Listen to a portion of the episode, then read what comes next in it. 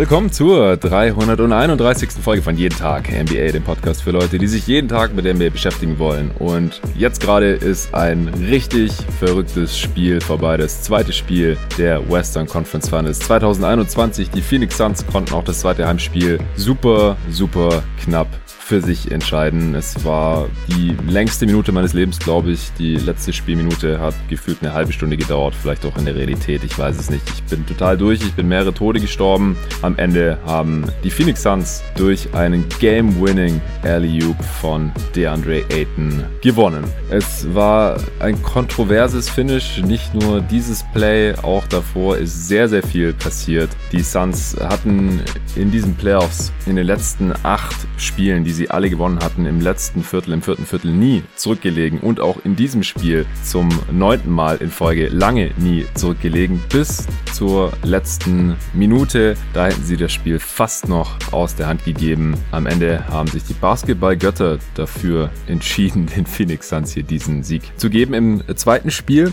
auch ohne Chris Paul wieder, auch ohne Kawhi wieder. Das hatte ich im letzten Pod ja hier schon angekündigt, dass beide schon im Vorfeld als äh, spielunfähig äh, gemeldet wurden. Chris Paul kommt vielleicht im dritten Spiel wieder zurück, deswegen war das jetzt hier so eine Art Must-Win für die Clippers wahrscheinlich, dass sie hier noch wenigstens äh, ausgeglichen zurück nach LA fahren, bevor dann Chris Paul hier wieder in die Serie eingreift, den die Suns auch heute schmerzlich vermisst haben von Kawhi Leonard. Ist mir jetzt noch nichts bekannt, ob oder wann der eventuell wieder spielen kann. Ja, dieses Spiel werde ich jetzt hier gleich gleich im Detail analysieren, zusammen mit dem Julius Schubert, aka Just a Kid from Germany. Hey Julius. Hey Jonathan. Ja, freut mich, dass du mal wieder am Start bist. Wir hatten hier in den Playoffs ja schon öfter über die Phoenix Suns gesprochen, als sie noch gegen die LA Lakers gespielt haben in der ersten Runde. Mittlerweile sind wir zwei Runden weiter und sie spielen schon wieder gegen LA, diesmal gegen das andere Team. Auch das ist äh, verletzungsgebeutelt. Die Phoenix Suns ja über ihrerseits aktuell auch Covid gebeutelt und äh, heute hat auch noch Devin Booker eins auf die Nase bekommen und ähm, hatte dann so einen kleinen Steve Nash Gedächtnismoment, wo er mit bandagierter Nase und blutender Nase im, im Lockerroom verschwunden ist und, und dann wieder zurückgekommen ist, noch weiter gespielt hat. Er hatte heute nicht annähernd so ein legendäres, monströses Game wie noch in Game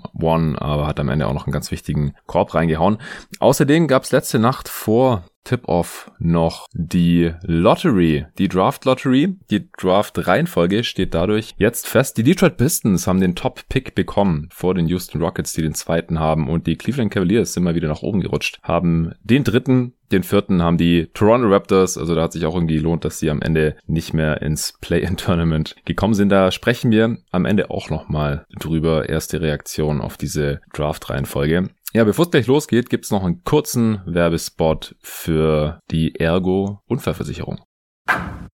Ich weiß, dass viele meiner Hörer gerne Basketball selbst spielen oder allgemein Sport machen, auch andere Sportarten. Und Egal, ob ihr gerade auf dem Laufband steht oder schon durch seid mit eurem Workout, ich hoffe, ihr seid nie abgelenkt von jeden Tag NBA und den spannenden Analysen, die ich hier entweder solo mache oder mit einem Gast zusammen und dass ihr euch dann nicht noch deswegen verletzt. Das kann beim Sport ja immer mal vorkommen, gerade auch beim Basketball natürlich, wenn man jetzt auch langsam wieder mit anderen Leuten zusammen spielen kann. 2 on 2, 3 on 3, 5 on 5 je nach aktueller örtlicher Regelung. Ich freue mich auf jeden Fall schon drauf. Ich bin richtig heiß aufs Zocken.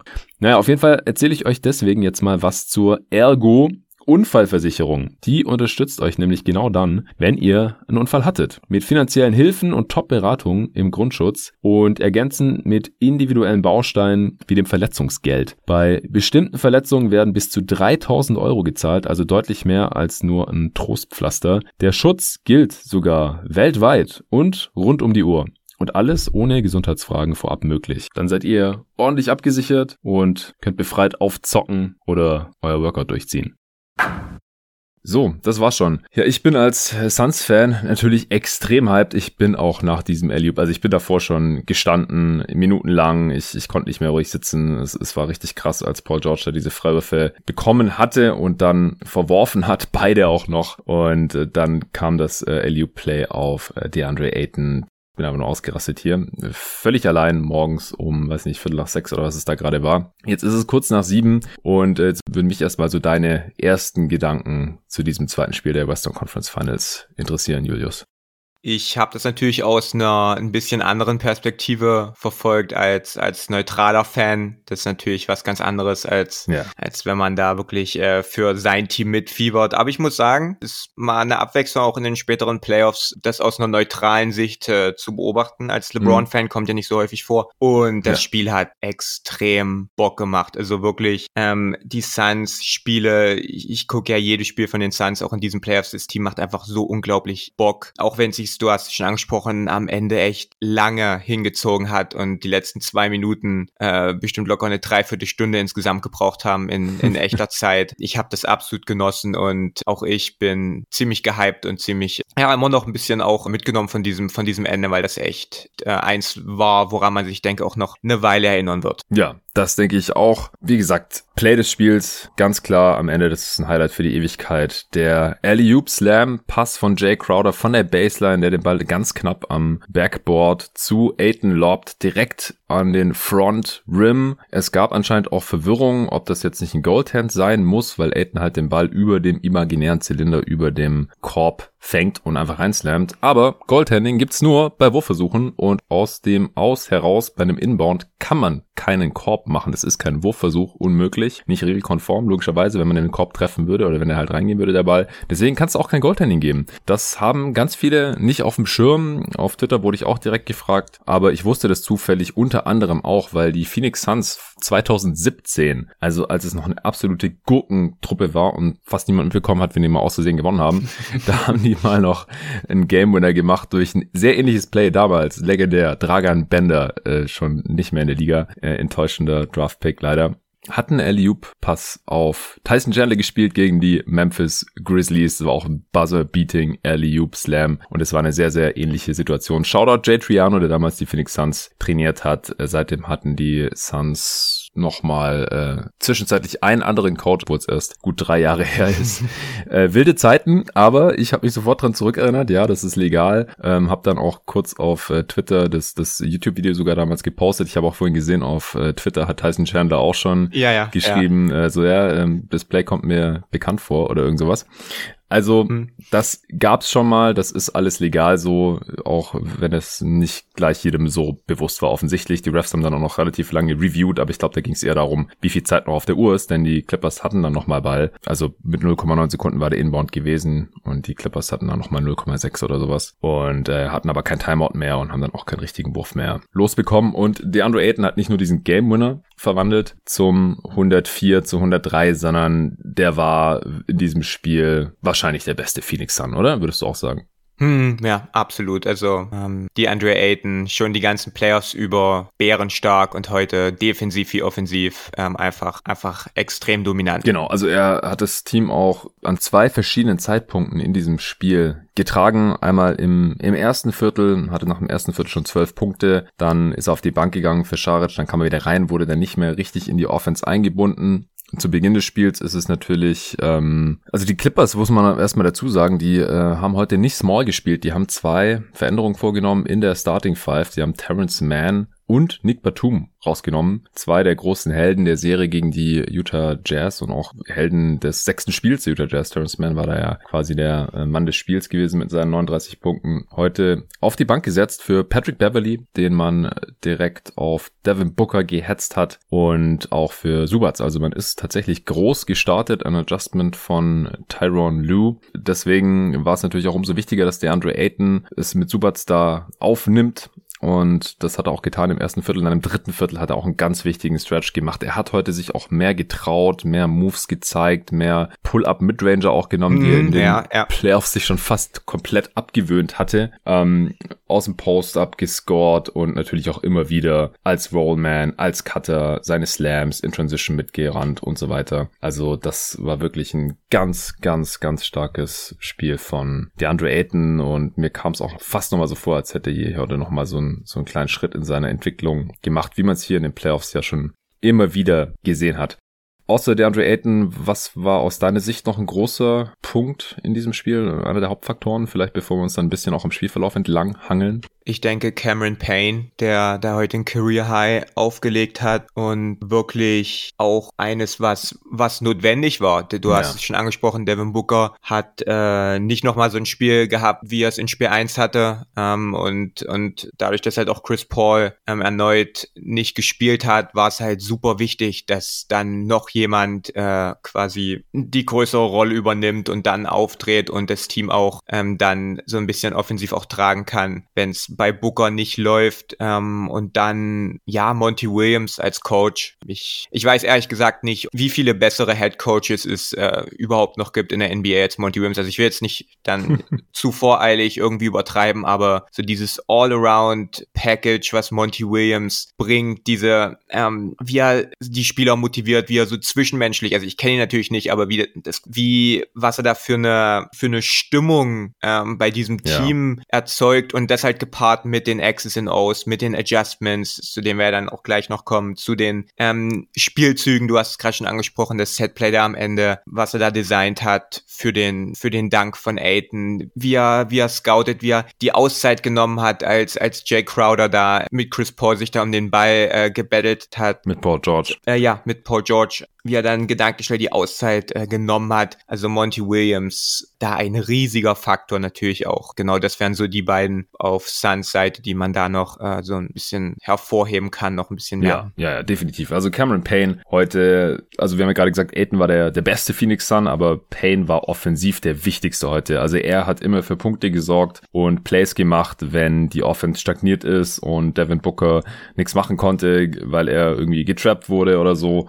Ähm, weil Aiden ist ja immer noch kein Spieler, dem man jetzt den Ball gibt am Perimeter und dann kann er irgendwas kreieren oder sowas. Der muss, also kann den Ball natürlich tief angespielt bekommen, hat heute, wie gesagt, auch aus der Midrange einfach abgedrückt, ohne zu zögern, aber er bekommt schon noch viele seiner Punkte aufgelegt. Er ist eher ein Play-Finisher als irgendwie ein Creator oder mhm. Aber Cameron Payne, ey, 29 Punkte, 9 Assists heute, ähm, viel in Transition gemacht, aber auch im Halbfeld immer wieder die Zone penetriert und daraus dann Sachen kreiert, gefinisht, teilweise auch gegen Subats. Er tendiert leicht zum Überdrehen, aber wenn er so effizient ist wie heute, dann habe ich da gar kein Problem damit. Also 12 von 24 aus dem Feld, nur zwei seiner acht Dreier genommen, ist da auch ein bisschen trigger-happy, aber das äh, kann ich ihm hier durchaus heute verzeihen. Auch keinen einzigen Turnover bei seiner rasanten und manchmal kopflos wirkenden Spielweise äh, wirklich alle Ehren wert. Aiden am Ende mit 24 und 14, auch drei Offensiv-Rebounds, ähm, war wieder nur einmal an der Linie, das war ein End One, den hat er auch nicht getroffen, also die Clippers faulen ihn hier nach wie vor nicht, aber ganz ehrlich, das ist nicht das Problem der Phoenix Suns oder von DeAndre Ayton, denn er hat viele einfache Finishes und wenn sie ihn dabei nicht faulen, dann umso besser für ihn. Ähm, Booker heute nur mit 20 Punkten, nicht gut aus dem Feld getroffen, hat einfach, ist nicht so ganz in den Flow reingekommen, konnte sich seine Spots in der Midrange nicht so aussuchen wie im letzten Spiel noch, kam auch so gut wie gar nicht zum Korb und ich würde schon sagen, dieses Adjustment von Tyron Lue, Patrick Beverly zu starten und dann auch die allermeiste Zeit Devin Booker auf den Hals zu hetzen, das hat schon ganz gut funktioniert, oder?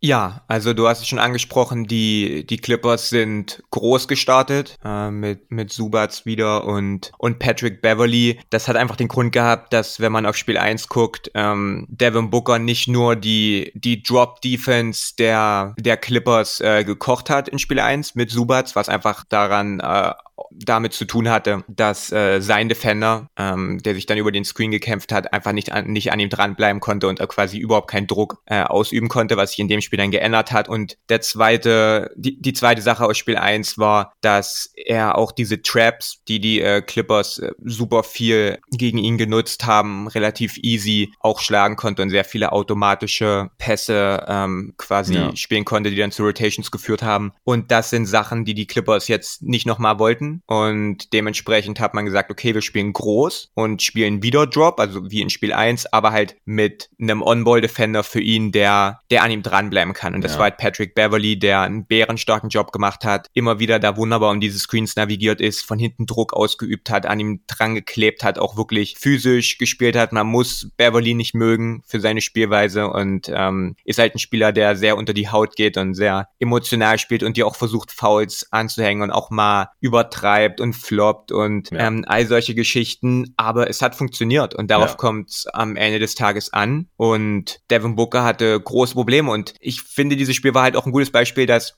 Drop Defense ist halt super verpönt und jedes Mal, wenn man, wenn irgendein Coach in Playoffs Drop Defense spielt, dann heißt es sofort, yo, okay, der hat ja gar keine Ahnung, was er macht. Aber man hat, man hat heute gesehen, dass es funktionieren kann und dass halt nicht immer nur der Big dann auch im Fokus stehen muss, sondern auch der Defender des, des Ballhändlers super mhm. wichtig ist und dass ähm, die Hilfe reinkommt zur Mitte und dass ähm, Passing Lanes ähm, zugemacht werden und dass die Clippers sich gut darauf vorbereitet haben, welche Reads Devin Booker dann gerne macht, wo wohin oft sein sein erster Blick geht, ähm, dass man all solche Sachen ähm, sich da auf all solche Sachen vorbereitet hat und damit Devin Booker das Leben wirklich schwer gemacht hat, wenn er Offball eingesetzt wurde und, und die Suns versucht haben, irgendwie ihn in Hand-off-Situationen zu bringen, ihn ähm, mit, mit Downscreens irgendwie oben den Ball zukommen zu lassen, was man ja gegen die Lakers schon und auch gegen, gegen die Nuggets sehr häufig gesehen hat. Dann haben sie Top-Lock-Defense mhm. gespielt, also ihn quasi ähm, nicht, nicht nach oben, ähm, quasi zu versuchen, dass er nicht nach oben kommt ja. ähm, und ihm diesen, diesen Laufweg zuzumachen. Also das sind alles Adjustments gewesen, die, die wirklich funktioniert haben und man hat quasi gemerkt, dass das groß zu spielen defensiv funktioniert was auch nötig war. Und du hast Aiden auch schon angesprochen, weil Aiden auch sicherlich nicht nur Aiden, aber zu einem Großteil Aiden in Spiel 1 was geschafft hat, was ein Rudy Gobert in den sechs Spielen in der Serie davor nicht geschafft hat. Und zwar die, ähm, die Small Lineups der Clippers dann am anderen Ende zu schlagen, nämlich offensiv. Und ja. wir haben immer wieder gesehen, dass Aiden da die Defense gekommen ist, dass er Dump-Off-Pässe ab, ähm, dass er Dump-Off-Pässe ähm, in Spiel 1 ähm, aufgelegt bekommen hat, dass er an den Brettern abgeräumt hat. Und das sind alles Gründe gewesen, warum Tai Lu sich dann wahrscheinlich entschieden hat, das dann in Spiel 2 dann anders zu versuchen. Ja, nee, also das äh, hat bezüglich Booker auch ganz gut funktioniert. Äh, Aiden, wie gesagt, der ist einfach nicht wirklich zu stoppen bisher. Das Ding ist halt auch, gerade im Gegensatz zu Rudy Gobert, wenn Aiden den Ball im Lauf bekommt, also entweder bei einem Lob aus dem Roll oder wenn er halt in die Zone cuttet oder in Transition, dann ist er eigentlich nicht mehr zu stoppen. Dann ist er einfach zu schnell und mhm. auch äh, zu athletisch und wie gesagt, die faulen ihn ja nicht, aber er könnte dann auch noch durch Kontakt wahrscheinlich ein ums andere Mal finishen. Einmal hat er ja auch End One äh, gefinisht, wie gesagt. Er, er war heute wieder 8 von 9 am Ring. Ich glaube im letzten Spiel auch schon. Und äh, 3 von 3 in der Non-Restricted Area, also in der Zone, aber nicht direkt am Korb. Und hat noch einen seiner drei äh, langen Zweier getroffen. Also ich glaube, dass drei der Non-Restricted Field Goals, ein paar waren davon auf jeden Fall so Freiwurflinien, Jumpshots, hm, ja, also ja, kurze ja. Jumpshots auf jeden Fall. Genau, hm. also hat er halt auch das Repertoire und einfach auch den Touch. Also wenn er den Ball da unten bekommt und den dann halt über seine Schulter mit einem Babyhook Richtung Korb befördert, bei Rudy Gobert zucke ich da immer so ein bisschen zusammen, weil es kann sein, dass er einfach nur das Backboard trifft und, und sonst nix und, und bei Aiden das zwischen die Dinge halt einfach rein einer nach dem anderen. Das ist halt schon ziemlich schwer zu verteidigen und so hatten die Suns am Ende heute auch wieder 60 Punkte in der Zone. Doppelt so viele wie die Clippers, die hatten nur 30. Also obwohl sie groß gespielt haben und obwohl äh, Devin Booker, der ja sonst auch ein, sonst auch ein Stark, boah, sonst auch ein starker Slasher ist, will ich sagen, ähm, der, der hat in der Zone wirklich nichts geschenkt bekommen heute. Ich kann mir trotzdem vorstellen, dass die Suns, also Monty Williams, aber auch Devin Booker als Spieler selbst, da im nächsten Spiel ein paar Counters finden werden. Äh, Beverly ist ein stressiger Defender am, am Perimeter, aber ich kann mir vorstellen, dass sie dann mal versuchen, ihm vielleicht eine Seite frei zu machen, ihn ein bisschen aufposten zu lassen. Hat er auch einmal gemacht, mhm. mindestens in dem mhm. Spiel, hat auch direkt äh, Payne für einen freien Dreier gefunden und so und vielleicht macht man dann das dann ein bisschen mehr, ein bisschen die größten äh, Vorteile von Devin Booker gegenüber einem Defender wie Patrick Beverly auszunutzen und ansonsten hat Booker vielleicht dann auch eine bisschen bessere ähm, Shotmaking-Performance einfach wieder. Im ersten Spiel hat er auch einfach gefühlt alles getroffen. Also es ist bestimmt so eine Kombination auch aus, ja, wie wohl ja. fühlt er sich und ja, wie gut ist er einfach drauf an dem Tag. Ja, was man auch viel gemacht hat heute, war, dass man Booker halt als Screener eingesetzt hat. So war mhm. das dann ja auch im, im, im letzten Play, was halt ja. ein guter Weg ist, wenn jemand, wenn da am Ball nicht viel geht, dass man ihn quasi anders einsetzt und, und die Gravity, die er hat, die Aufmerksamkeit, die er, die er, er trotzdem auf sich zieht, dass man die dann auch noch nutzt, indem man ihm ihn Screens stellen lässt. Und ich denke, das sollte Chris Paul in Spiel 3 dann auch dabei sein, ändert das eh alles für ja, die Suns ja, Offense. Ähm, und von daher mache ich mir da jetzt nicht viel Stress, dass Devin Booker ähm, da jetzt für den Rest der Serie große Probleme hat oder dass die äh, Clippers da jetzt auf einmal was gefunden haben, worauf es keine Antworten gibt. Booker hatte dann auch seine ISO bekommen am Ende, wo er dann Patrick Beverly im 1 gegen 1 attackiert hat, hoch ist und den und den Jumper gemacht hat. Also ja, ähm, war aber auch ein bisschen aus dem Movement. Also er hat ja so einen Pin-Down-Screen bekommen gehabt hm. im ATO, also im, im Play nach dem Timeout von Monty Williams. Also allgemein die ATOs von Monty Williams die haben heute richtig gut gefallen. Auch Cam Johnson hm. und Michael Bridges haben da mal freie Dreier bekommen. Top of the Arc und Booker hätte den auch haben können. Also der kam so hoch, direkt an die Mitte der Dreierlinie, hatte richtig viel Platz und äh, kam halt aus der Bewegung. Beverly hat ihn getrailt und ich glaube, wenn Booker einen heißen Tag gehabt hätte, dann wäre er vielleicht auch direkt hochgestiegen, aber war ja auch nicht nötig zu dem Zeitpunkt und äh, hat dann so kurz ein Hesitation gemacht und hat dann halt ähm, den rechten, also die rechte Seite, den linken Fuß von Beverly direkt attackiert, als der noch so ein bisschen aus der Bewegung kam. Und das ist dann schon extrem schwer, äh, da wirklich so dran zu bleiben, äh, dass äh, Devin Booker das dann beim äh, Pull-Up Midranger vom rechten Elbow so stört, dass er den nicht trifft und den hat er dann auch getroffen. Also genau, ich mache mir da jetzt auch erstmal keine Sorgen soweit. In dem Spiel war es streckenweise ein Problem, aber die Suns haben Lösungen gefunden. Ich fand auch, dass sie direkt am Anfang im ersten Viertel viele Würfe in der Zone rausgespielt haben, aber die einfach nicht gegen Subats finishen konnten, bis sie dann halt mal ein äh, Spain Pick and Roll gemacht haben mit Booker als äh, mhm. Screener und Beverly bleibt dann halt wirklich auch an Booker dran, der hilft dann da nicht weg und dann gab es ein Layup von Aiton, äh, weil Subats halt weggescreent wurde. Äh, dann Cameron Payne hatte kurze Zeit später auch ein, ein Layup, ist ein bisschen in Fahrt gekommen. Ähm, Crowder hatte im ersten Viertel auch schon Alley-Oop auf Aiton in Transition, also die haben schon so eine kleine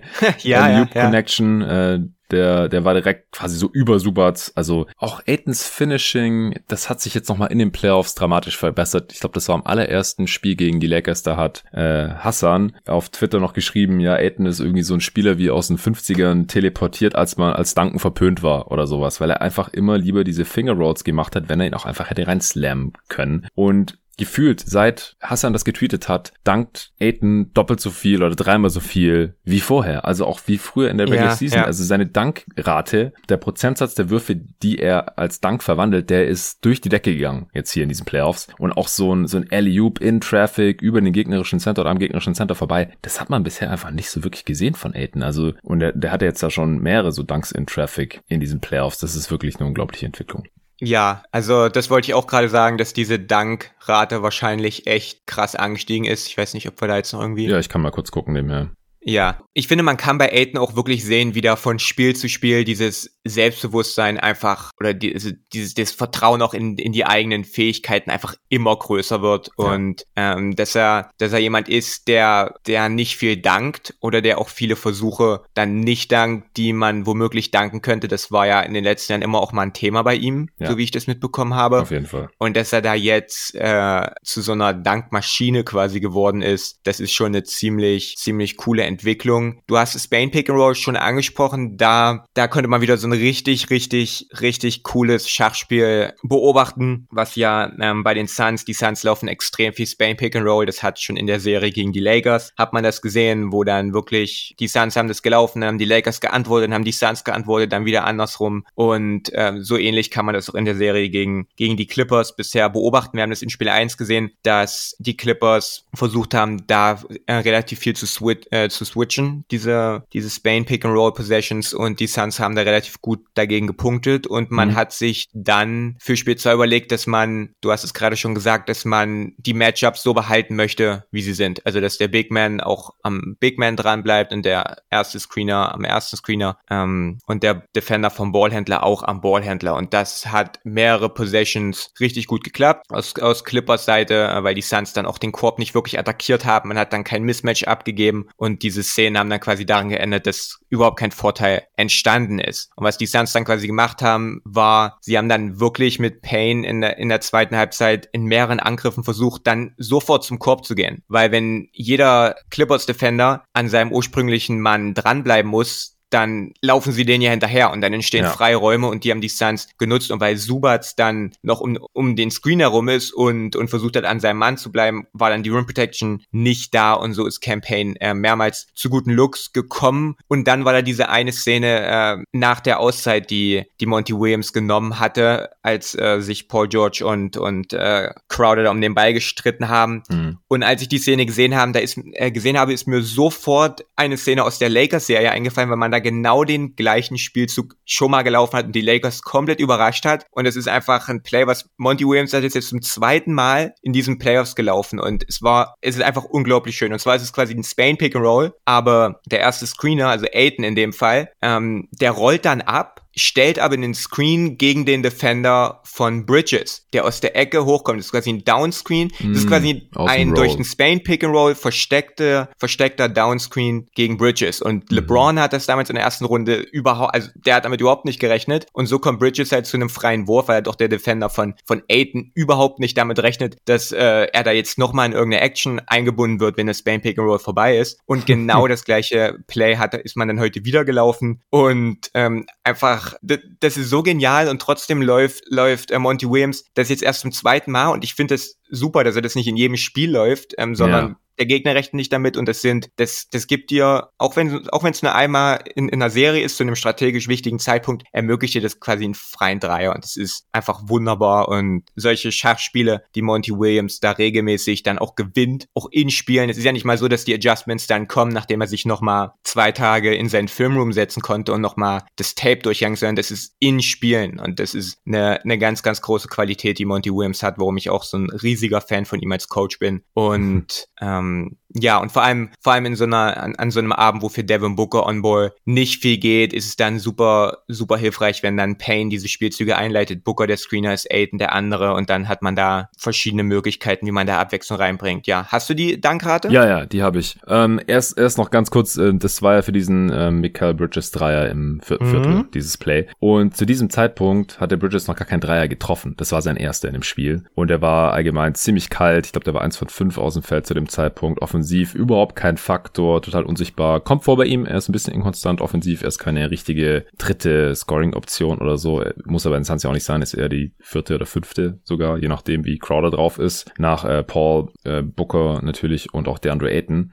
Aber wenn Paul fehlt, dann ist er da schon wichtiger. Auch Crowder war heute ziemlich zögerlich unterwegs, hat ein paar Mal einigermaßen offene Dreier einfach weitergepasst. Ich weiß nicht, ob er es nicht gefühlt hat oder was da los war heute bei ihm. Ähm, ist ja auch egal, aber dass dann halt auch Monty Williams ein, ein, Play ansagt für Bridges im vierten Viertel in so einem wichtigen Spiel und ihm das Vertrauen gibt, das äh, sagt halt auch schon sehr viel aus über dieses Team und es funktioniert halt auch. Und dann haut er dieses Ding halt auch rein. Nach diesem geilen Play. Also da, da geht ihm echt das Herz auf. Auch hm. äh, vorher in dem äh, Spiel schon, da gab es auch ein, ein, ATO, das dann zu einem freien Cam Johnson Dreier geführt hat, der übrigens heute alle seine Würfe getroffen hat. Auch der ist ein ziemlich streaky Shooter. Also es, es läuft nicht alles über, über den Star oder man hat jetzt nicht gesagt, ja, Booker, der hat uns im, im ersten Spiel mit seinem 40 Punkte Triple-Double hier äh, den Sieg beschert und wir lassen heute wieder alles komplett über ihn laufen oder sowas. Nee, ähm, Monty Williams, der nutzt sein komplettes Arsenal an, an Waffen aus und ähm, macht super Adjustments in-game und so. Das hast du gerade alles schon sehr, sehr schön erklärt. Äh, Cam Johnson heute mit elf Punkten alle fünf Würfe getroffen, wie gesagt, und auch seinen einzigen Dreier. Also auch Cam Johnson ist kein, kein reiner Spot-Up-Shooter oder sowas. Heute auch immer wieder durch Cuts die äh, Defense der Clippers bestraft und geschlagen und am Ring ist auch ein sehr, sehr starker Finisher mittlerweile. Ja, die Dankrate von Aiden, also das heutige Spiel ist bei Basketball References logischerweise noch nicht mit drin, das dauert immer noch ein paar Stunden. Äh, da kommen dann noch mal, ich weiß nicht, was er heute hatte, vier, fünf Danks dazu. Er hatte jetzt in den Playoffs bisher 26, also dann sind es wahrscheinlich so 30 und äh, hat knapp 100 Field Goal Attempts und deswegen hat er 25% Dankrate in diesen Playoffs und davor war es jede Saison ziemlich genau 16 Prozent. Das heißt, es ist hier schon mal direkt um 50 Prozent angestiegen, wenn man so möchte. Die Rate von 16 auf 24 oder 25 Prozent nach dem heutigen Spiel wird es dann noch ein bisschen nach oben gehen, denke ich. Und dass diese 16 Prozent, die sind okay, gerade für einen Spieler, der auch Post-Moves macht und mal aus der Midrange abdrückt und sowas. Aber andere athletische Center, die äh, stopfen halt gerade am Ring viel, viel mehr. Da sind die Dankraten schon eher Richtung 50 Prozent. Ähm, gerade bei einem Rudy Gobert oder bei einem DeAndre Jordan in der Prime und solche Sachen. Und äh, ich denke, wenn es bei Aiden dauerhaft zwischen 25 und 30 Prozent bleibt, dann kann man da schon sehr, sehr zufrieden sein. Und das war auch einfach immer als Fan, der halt auch fast jedes Spiel gesehen hat von DeAndre Raten seit der Liga ist immer so ein bisschen frustrierend, vor allem wenn halt der Layup dann nicht drin ist und man denkt, Alter, dank das Ding doch, du bist 2,15 Meter und ein Riesenschrank und kannst an die Decke springen. Und das macht er jetzt halt. Und dann ist er halt auch 12 von 15 aus dem Feld, unglaublich. Ja, Aiden ist so, so ein Musterbeispiel für einen Star in seiner Rolle. Er ist vielleicht, yes. ich hatte das auch in einem Video vor ein paar Tagen gesagt, Aiden ist, hat nicht die Entwicklung gemacht, die man sich vielleicht erhofft hätte, als man ihn gedraftet hat. Oder mhm. zumindest mhm. ist er jetzt heute nicht der Spieler, den man sich früher mal vorgestellt hat bei ihm, als man ihn mit diesem ersten Pick gezogen hat. Und Trotzdem denke ich nicht, dass die Suns, nach dem, was sie jetzt in diesen Playoffs von ihm sehen, unzufrieden sind mit seiner, ja.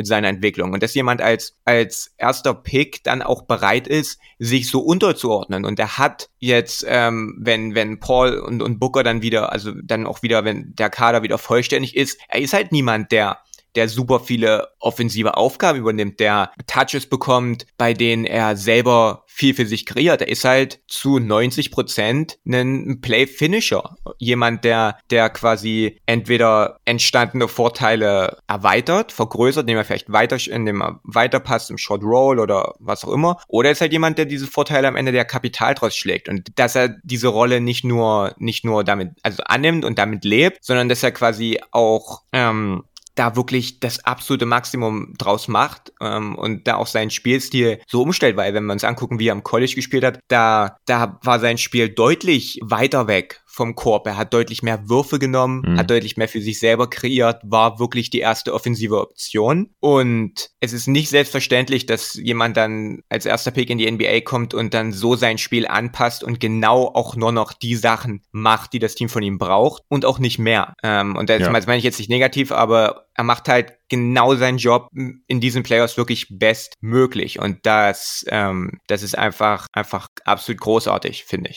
Ja, ich habe auch gerade nochmal hier seine College Stats. Er hat am College halt 35 Dreier genommen in nur einer Saison, in 35 Spielen. Und in der NBA hat er jetzt in drei Saisons 37 Dreier genommen. Also er hat am College auch viel noch neben einem anderen richtigen Big gespielt, also eher so auf der 4. Und er hat auch immer noch dieses komische Ding, dass er sich nicht gerne als Big Man bezeichnet sieht oder dass andere ihn als Big Man bezeichnen. Also die Mitspieler verarschen ihn da auch schon so und ähm, was weiß ich, wenn dann halt irgendwie Drills gerannt werden, dann sagen sie ja, die Big Man und DeAndre äh, müssen jetzt das und das machen.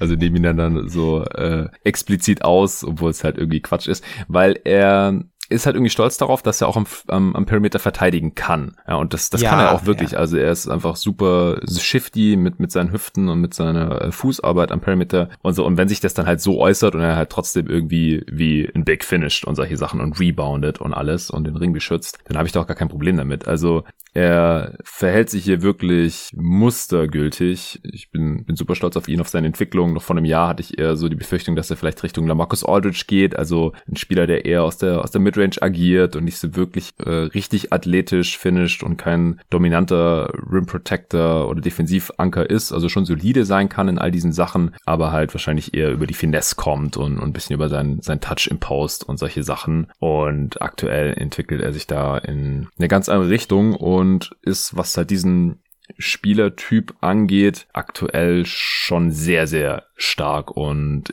es kommen jetzt natürlich unweigerlich die ganze Zeit die Vergleiche mit Rudy Gobert, mhm. weil die Clippers halt in der letzten Runde erst gegen Rudy Gobert gespielt haben und ihn halt so ein bisschen exposed haben, offensiv und defensiv mit ihrem Smallball. Aiton musste bisher weniger gegen Smallball spielen, einfach weil den Clippers da gerade auch das Spielermaterial ein bisschen fehlt nach dem Ausfall von Kawhi und weil ja Marcus Morris wieder nicht so viel spielen konnte oder weil Tyron Lue ihn nicht so viel spielen lassen wollte, das weiß ich jetzt gerade noch nicht, aber es liegt natürlich nahe, weil er im letzten Spiel ja auch ähm, weniger gespielt hat wegen seiner Knieverletzung da, war heute auch wieder ziemlich schlecht 3 von 11 aus dem Feld in unter 25 Minuten Spielzeit. Und äh, weil Batum und Mann halt nur noch von der Bank kommen und nicht mal mehr 20 Minuten sehen, Batum keine 16 Minuten gespielt heute, drei Punkte gemacht, einen Dreier getroffen, der war auch relativ wichtig, ich glaube im vierten Viertel. Und Terrence Mann der, den fand ich eigentlich ganz gut in seinen knapp 20 Minuten, hat auch ziemlich stressige Defense gegen, gegen Booker gespielt, hat zwar ihn einige Male gefoult, fünf Fouls auch in diesen 20 Minuten, das war bestimmt ein limitierender Faktor hier heute bei ihm, aber der hat im letzten Spiel ja auch schon nicht mehr so viel gespielt. Also Tyron Lue, der sucht, glaube ich, gerade immer noch so ein bisschen nach seinen Line-Ups, aber es ist schon sehr offensichtlich, dass er hier mehr Big spielen möchte, haben wir am Anfang besprochen, Subats mit 34 Minuten, Cousins hat wieder vier Minuten gespielt, die vier Minuten waren nicht gut für die Clippers. Ich kann mir vorstellen, dass ähm, nachdem er im ersten Spiel ja noch, was waren es, 13 Minuten gespielt hat, glaube ich, und jetzt vier Minuten, dass es dann im nächsten vielleicht null Minuten sein werden.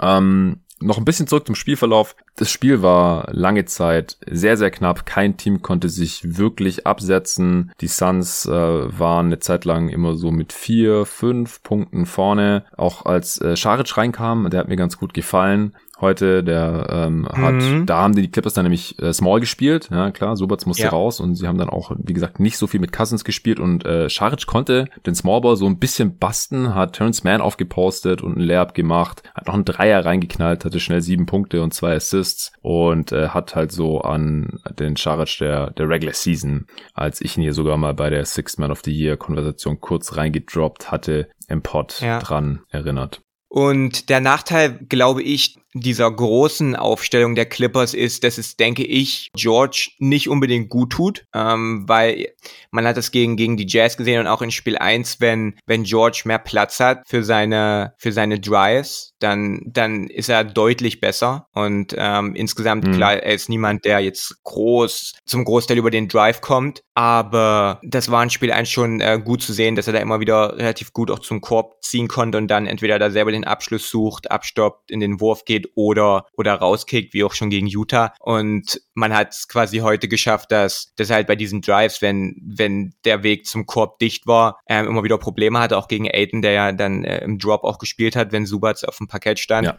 Und dass man ihn quasi dann zum exklusiv zum zum Jump Shooter macht. Und ähm, er hat seine Dreier heute nicht getroffen und wenn die Drives nicht da sind und die Dreier nicht nicht reingehen und und er die erste Option ist, der ähm, die quasi Offensive für für alle anderen kreieren muss. Klar, Reggie Jackson hat äh, auch äh, ganz gut gespielt und und Rondo hat auch einiges übernommen, aber George ist ja dann die klare erste Option und auf ihm ist auch äh, liegt auch der Großteil der Aufmerksamkeit und das ist dann denke ich eher ein ein Nachteil. Ähm, zu George. Ähm, er hat so in den letzten zwei Wochen dafür gesorgt, dass all, all, all diese Playoff-P-Jokes und all die Memes und all, und all die Späße, die man immer über ihn machen konnte in den Playoffs, dass es so ein bisschen am, am Verstummen war. Ja. Ähm, hat er die, die Utah-Serie zugemacht und auch in Spiel 1 gut gespielt gegen, gegen die Suns, auch wenn man das verloren hat. Ähm, das ist jetzt für ihn halt ein bisschen ärgerlich, dass, dass äh, diese Jokes jetzt wahrscheinlich wiederkommen werden. Erstmal, nachdem er da auch heute ja. dann die beiden Freiwürfe nicht getroffen hat und auch insgesamt dann kein gutes Spiel gemacht hat. Ähm, da hat er uns jetzt schon mal so weit gehabt, dass man dann sagen, okay, ich hatte mir heute dann auch schon, hätten, die Clippers gewonnen und George hätte gut gespielt, dann wäre auch heute so ein Video kommen nach dem Motto, gebe Paul George mehr, mehr Respekt. ähm, Der muss jetzt wieder ein Spiel lang abwarten, bis er wieder gut ist. Genau, genau. Oder, oder länger werden wir mal sehen. Aber das ist halt dann für ihn so ein bisschen, so ein bisschen ärgerlich. Ähm, also da müssen die Clippers, denke ich, dann auch in Spiel drei wirklich einen guten Mittelweg finden, wie man, wie man groß spielt und, und all die Vorteile mitnimmt, die das, die das mit sich bringt, vor allem defensiv. Und trotzdem es irgendwie schafft, dass Paul George äh, seinen Rhythmus findet, in seine Spots kommt und offensiv auch, auch punktet, weil das wird auf jeden Fall nötig sein. Auf jeden Fall, wenn, wenn Kawhi auch der jetzt irgendwie Day-to-Day -Day sein soll, aber keine Ahnung, wie es bei ihm aussieht. Wenn der dann noch nicht wieder da ist, dann, dann sind wieder die ganzen Lasten bei ihm. Und nur über Defense wird es halt schwer, so ein, so ein Spiel zu gewinnen. Ähm, auch wenn man heute sehr, sehr nah dran war. Von daher, ähm, ja, genau, du hast, du hast Gobert und, und den, den Aiden-Vergleich schon angesprochen aus der letzten Runde, ist natürlich was ganz anderes. Also Aiden ja. ist nicht der bessere Verteidiger, zumindest die, insgesamt wahrscheinlich noch nicht. Wäre auch krass, wenn er jetzt schon äh, insgesamt besser wäre als der ja, vollkommen zurecht reigning Defensive Player of the Year. Ja.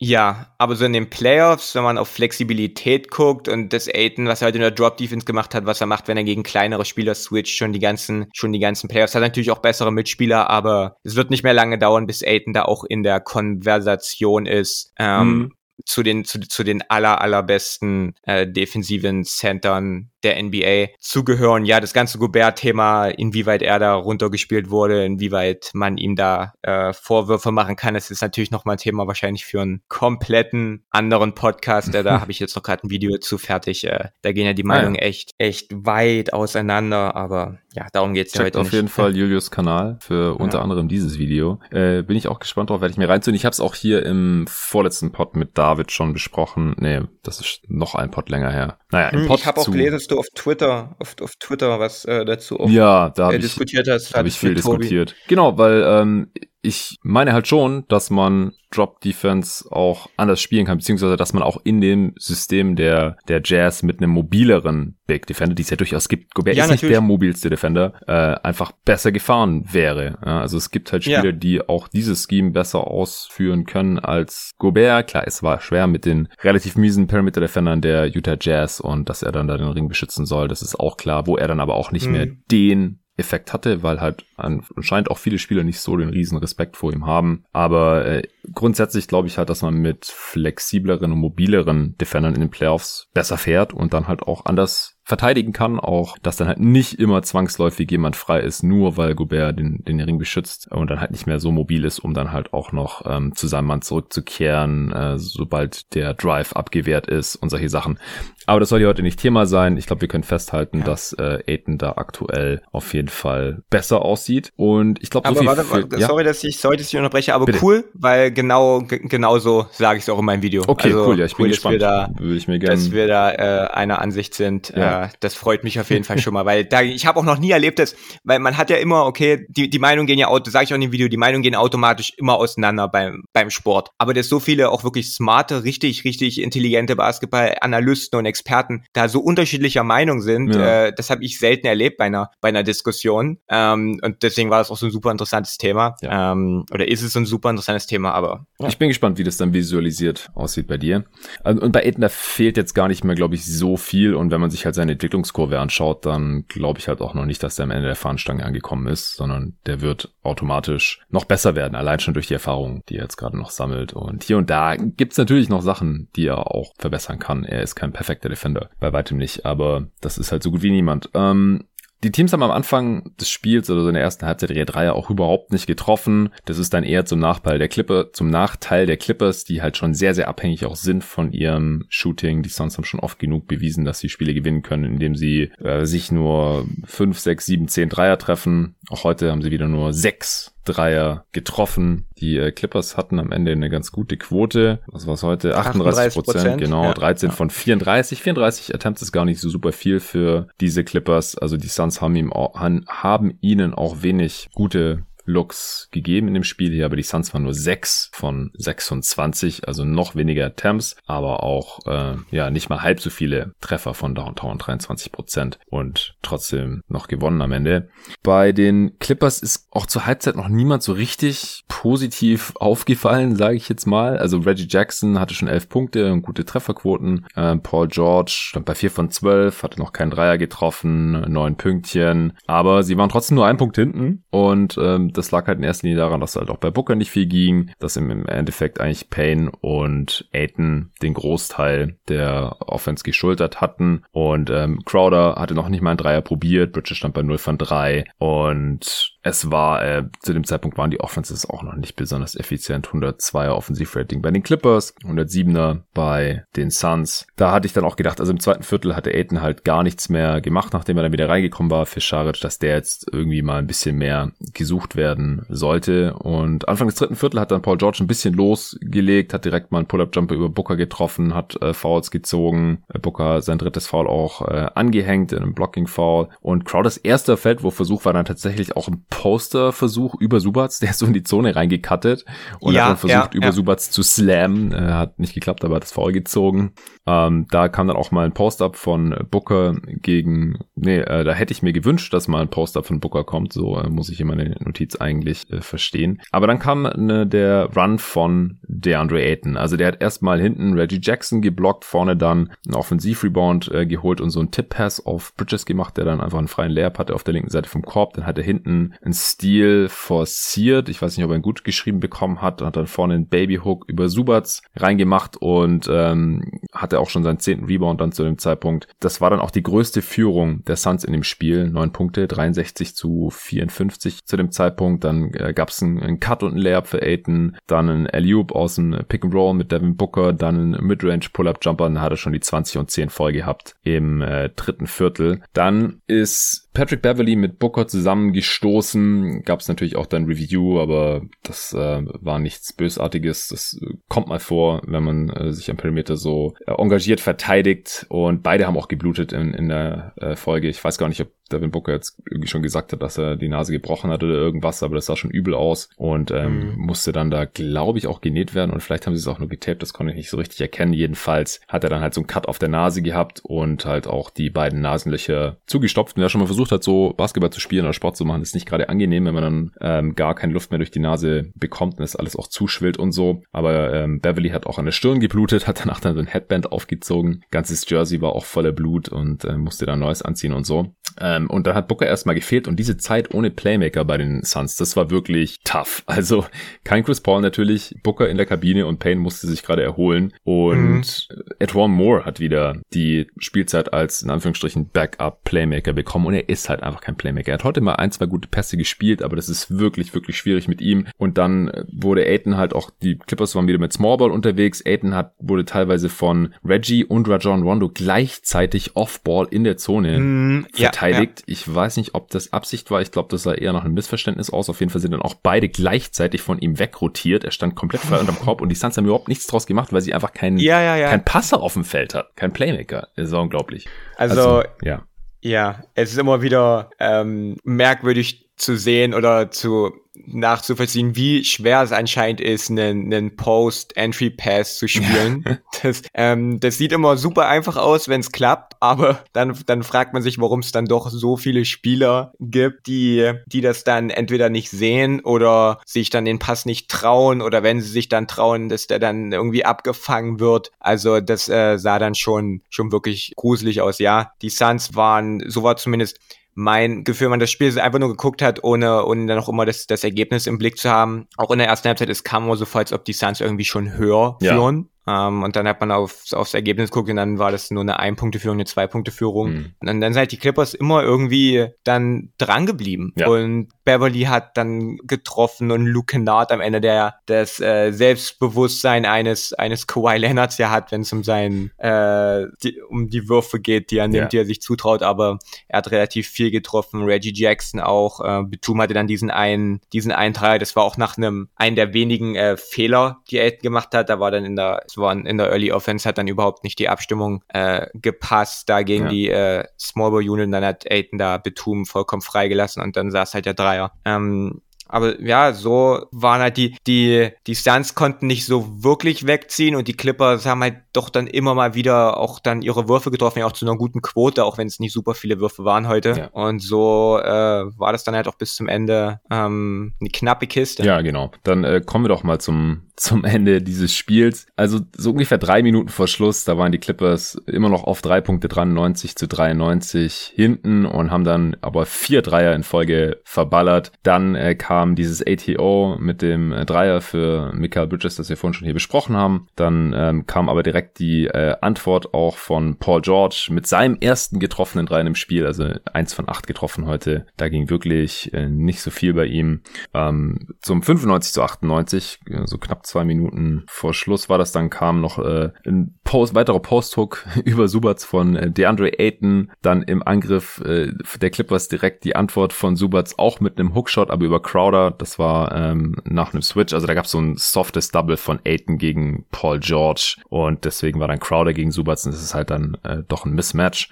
Deswegen äh, immer noch 95, 98, ist immer noch drei Punkte hinten für die Clippers knapp zwei Minuten vor Schluss. Dann äh, hat äh, Payne ein Layup gemacht und Kennard hat einen, ähm, kam Offball über einen Screen und hat einen Midrange-Stamper über Devin Booker mhm. reingeknallt. Immer noch drei Punkte hinten, 97 zu 100, anderthalb Minuten vor Schluss. Und dann ähm, kam die erste Aktion, wo man sehen konnte, dass Beverly wahrscheinlich so ein bisschen in Bookers Kopf drin ist. Beim Drive hat Booker den Off-Arm benutzt und Beverly am Kopf getroffen, um sich da dann halt irgendwie noch ein bisschen Platz zu verschaffen. Vielleicht auch ein bisschen gefrustet gegen Beverly. Das war jetzt nichts Wildes. Gab natürlich wieder ein Review, war aber auch kein Flagrant oder irgendwas, aber es war halt ein Offensivfoul und damit halt ein Turnover und das mit nur drei Punkten vorne. Das war natürlich ziemlich ungünstig. Eine gute Minute vor Schluss war wahrscheinlich auch ein bisschen gefloppt von Beverly, weil in manchen Wiederholungswinkeln sah es jetzt gar nicht aus, als hätte er mm. so großartig getroffen. Aber gut, das ist halt Patrick Beverly. Damit muss man rechnen, damit muss man umgehen können. Und äh, im, auf, auf der anderen Seite gab es dann ein äh,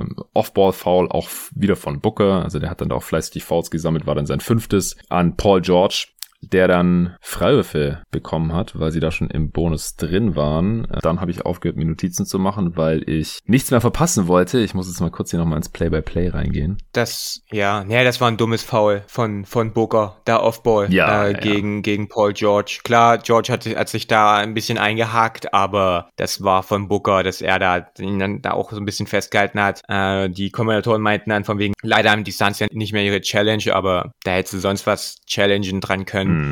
Da wäre nichts dran geändert worden. Ich weiß gar nicht, ob dann schon der, der verworfene Dreier von Bridges kam. Oder nee, dann nee, sind nee, ja erstmal noch die Clippers ist, noch wir, sind ein, wir sind jetzt eine Minute vor Verschluss. Genau, George hat diese Freiwürfe auch noch getroffen, beide. Ähm, auch nicht besonders verwunderlich bei ihm, ist eigentlich ein guter freier Schütze. Dann äh, eine gute halbe Minute vor Schluss hat Payne ähm, einen Reverse Layup geblockt bekommen von Subats. Also er hat Subats gechallenged ja, beim ja. Drive und Subats hat es sehr gut gemacht und ihn clean geblockt. George hat den äh, Rebound bekommen und hat auf der anderen Seite in Transition einen Layup bekommen. Das ging mir ein bisschen zu einfach, ehrlich gesagt. also das, da war ein bisschen mhm. zu wenig defensiver Effort bei den Phoenix Suns vorhanden dafür, dass man nur ein Punkt vorne ist und das Spiel nur noch eine halbe Minute geht. Dann die Clippers zum ersten Mal mit der Führung in dem Spiel 101 zu 100, also zumindest im vierten Viertel oder seit langer Zeit zum ersten Mal. Vielleicht haben sie am Anfang ganz kurz geführt. Ich glaube, die haben geführt ganz am Anfang des Spiels. Ist ja auch egal. Jedenfalls waren sie da dann wieder vorne, 30,9 Sekunden auf der Uhr. Suns äh, nehmen Timeout, dann kam eben dieses ATO, das wir vorhin schon beschrieben haben, mit Booker gegen äh, Beverly oben an der Dreierlinie. Er schlägt ihn äh, mit einem Dribble nach rechts und steigt hoch am Elbow und nagelt den Midranger rein. Zu ein Punkt Führung, 27 Sekunden Verschluss. Also das hat nur 3,9 Sekunden gebraucht. Das Play äh, 101 zu 102. Auf der anderen Seite hat äh, Paul George einen äh, Pull-Up-Jumper reingeknallt zur Zwei-Punkt-Führung 22 Sekunden vor Schluss. Nach dem Pull-Up-Jumper von George zur Führung äh, hat Devin Booker den Ball an der rechten Seitenlinie gehabt und der Ball wurde von Beverly deflected und ist dann ins Ausgegangen und dann gab es ein Review. Das Review wurde von äh, Scott Foster, der der Crew Chief war, getriggert. Der Ref, der den Pfiff gemacht hat, der wollte eigentlich gar kein Review, weil er sich sicher war. Und das war jetzt wieder diese klassische Situation, die man leider am Ende von Spielen immer wieder sieht. Man sieht halt eigentlich direkt, was passiert ist. Ja, der Spieler dribbelt, der Offensivspieler, der Defender schlägt den Ball raus und es ist völlig klar, warum warum der Ball ins Aus ist, weil der Fan ihn rausgeschlagen hat. Und es ist auf jedem Basketballplatz dieser Welt wäre klar, wer jetzt hier den Ball hat. Aber wenn man dann ins Review geht und das dann in super Slow-Mo sich aus drei verschiedenen Winkeln anschaut, dann sieht man halt, dass obwohl Beverly den Ball rausgeschlagen hat, Bookers Hand oder Bookers Finger irgendwie noch mal eine Zehntelsekunde nachdem Beverly den Ball deflected hat, noch am Ball waren. Also dass der Ball zuletzt an Booker dran war. Und dann ist es auf einmal Clippers Ball. Und ich habe das schon gesehen im Replay und ich dachte, das kann jetzt so wohl nicht wahr sein. Das geht gegen alles, was ich für richtig halte im Basketball. Ja, es, es sollte einfach so sein, wer den Ball ins Aus befördert hat, der ist schuld daran und deswegen hat dann der andere den Ball. Und hier war es halt nicht so. Und dann hatten die Clippers mit einer Ein-Punkte-Führung den Ball zurückbekommen. Neun Sekunden Verschluss. Suns Twitter ist schon implodiert und zu dem Zeitpunkt sah es natürlich richtig schlecht aus. Der Gegner hat den Ball mit neun Sekunden auf der Uhr und äh, mit einer Ein-Punkte-Führung. Paul George bekommt den Ball, Michael Bridges fault ihn, natürlich um die Uhr anzuhalten. Und dann ist das passiert, was du vorhin schon angesprochen hast. Paul George verwirft beide Freiwürfe. Ich konnte mich nicht beherrschen und musste auf Twitter auch direkt raushauen. Der Ball lügt auch nicht, ja. Also das ist halt Borderline-like ganz frei nach Rashid Wallace. Also das, das durfte halt auch einfach nicht sein. Ja, dass, dass die Suns hier den Ball nicht zurückbekommen haben, obwohl Beverly ihn rausdeflected hat. Paul George äh, ist ganz konsequent, verwirft beide Freiwürfe, finde ich sehr fair von ihm. Und äh, die Suns haben mit acht Sekunden den Ball wieder zurück. Und äh, jetzt kommt die Szene. Devin Booker äh, wird getrappt an der rechten, äh, an, der, an der Dreilinie rechts und ähm, passt den Ball weiter zu Crowder, der schon vom Mann von Bridges übernommen wurde. Und deswegen ist Bridges in der rechten Corner komplett frei, nimmt den Wurf auch ohne zu zögern, aber trifft ihn nicht. Den Rebound jedoch den äh, bekommen die Suns. Also der Ball geht ins Aus und anscheinend war Terrence Mann irgendwie noch dran. Der, der gestikuliert zwar und sagt, nee, Aiden hat ihn raus. Es gab dann aber auch kein Review. Zumindest habe ich nichts mehr gesehen. Also die Suns hatten einen Ball, das war irgendwie nicht diskutabel, mit 0,8 Sekunden auf der Uhr. Und ich weiß nicht, ich, ich war zu dem Zeitpunkt erstaunlich selbstbewusst, dass die Suns da jetzt noch irgendwie einen guten Wurf draus machen. Also normalerweise, wenn man schon hinten liegt, also das war jetzt auch nicht so, wenn sie nicht treffen, es halt Overtime oder sowas, mit unter eine Sekunde auf der Uhr, da passiert selten was Gutes in der NBA. Also ich weiß nicht, was die Odds waren zu dem Zeitpunkt. Gibt's ja immer diese ähm, Programme, die halt die Gewinnwahrscheinlichkeiten immer live mit ausrechnen. Oder ich will auch nicht wissen, was die Wettquote zu dem Zeitpunkt auf die Phoenix Suns war. Die war wahrscheinlich astronomisch hoch. Ich hatte keine Nerven, keine Zeit da drauf zu gucken in dem Moment. Ähm, es gab natürlich ein Timeout und äh, dann, nee, es gab kein Timeout, sondern Nee, gab es gab kein mehr. Stimmt, das war ja auch nochmal so ein Ding. Die haben reviewed. Die haben reviewed, aber ich habe kein Review gesehen. Ah. Und das war quasi so ein Free Timeout für genau, Williams. Genau, der konnte im Play aufzeichnen. Das war das äh, anfangs hier schon äh, ausgeführte Alley-Oop Play von Crowder auf Aiton mit dem Screen in den Rücken von Subats. Und ja, war ein wunderschönes Ding. Aiton haut das Ding rein. Das hat allerdings ähm, wieder nur ein Bruchteil von der Sekunde gedauert und deswegen hatten dann die äh, Clippers auch nochmal einen Inboard, aber die hatten halt kein Timeout mehr, mussten dann Full Court Pass spielen auf Paul George, der auch noch an der rechten Seite der Dreilinien beigefangen hat, aber ich glaube, der Drei hätte nicht mehr gezählt, selbst wenn er drin gewesen wäre, was aber auch nicht war und so haben die Suns am Ende 103 zu 102 gewonnen. Hast du noch irgendwelche Gedanken jetzt zu dieser Crunch Time und das, was ich jetzt gerade innerhalb von, weiß nicht, drei Minuten erklärt habe, hat halt in der in, in echter Zeit halt eine halbe Stunde gedauert. Das war sehr, sehr nervenaufreibend. Und die NBA muss sich da, das kann ich jetzt auch nur noch mal sagen, muss sich da irgendwas einfallen lassen, dass das nicht alles so lang dauert, weil es ist einfach zu lang und es nervt.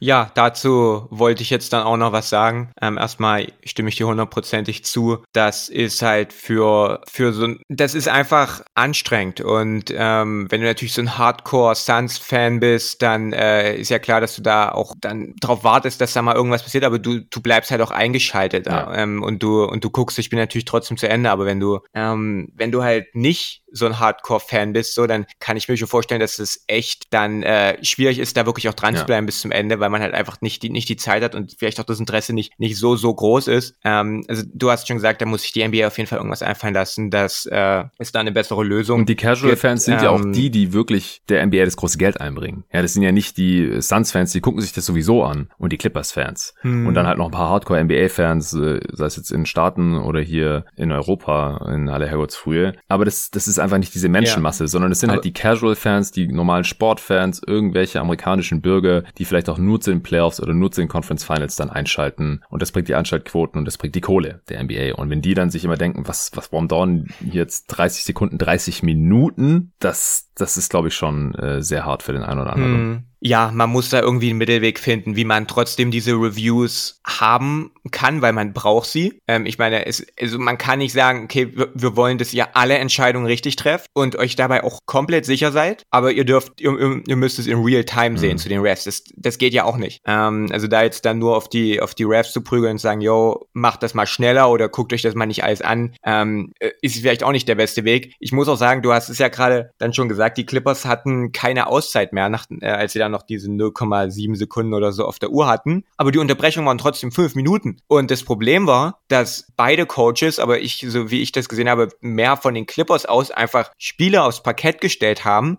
die da nicht hin dürfen, weil es war keine Ach Auszeit. Gott, ja, das habe ich schon wieder ganz verdrängt. Das war und, das lächerlichste und man überhaupt. Darf, und man, man darf dann keine Auswechslung und Einwechslung vornehmen. Es müssen die Spieler dann bei der letzten Possession auf dem Parkett stehen, ja. die auch dann bei dem Inbound-Play auf dem Parkett standen. Und wenn sich dann die Clippers denken, wir wechseln unser halbes Team ja, aus und die Spieler und, und Reggie Jackson dann ähm, an der Grundlinie steht und wartet, den Ball einzuwerfen, obwohl, obwohl er da nichts zu suchen ja. hat. Und ich nehme an, dass es auch nicht nur die, also dass es die, die Teams auch irgendwie wussten. Und da dann also. Ja, Monty Williams hat die ganze Zeit gesagt so, ey, gerade eben hat noch Batum verteidigt, wieso ist der nicht mal auf dem Feld, wieso ist Jackson auf dem Feld, der war gerade noch nicht drauf. Also, ja. boah, also das hätte er in der Kreisliga, wäre das nach von 10 Sekunden gewesen. Ja, da hätte man einfach gesagt, so, hey, der war gerade nicht drauf. Und der Ref hätte gesagt, ah ja, stimmt, hier wechselt mal. Ich weiß nicht, was da so lange gebraucht hat und dann immer noch am Anschreibetisch, bis die dann endlich mal gecheckt hatten und ja, der war wirklich drauf, der war nicht drauf. Das war der reinste Kindergarten, das war einfach nur noch peinlich, was da, was da abging. Ja, genau. Und dann, da kann man, da kann man dann schlecht den, den Refs irgendwie großartig jetzt einen Vorwurf machen, wenn, wenn, wenn die Teams und vor allem die Clippers da versuchen zu bescheißen. selber zu blöd sind. Ja.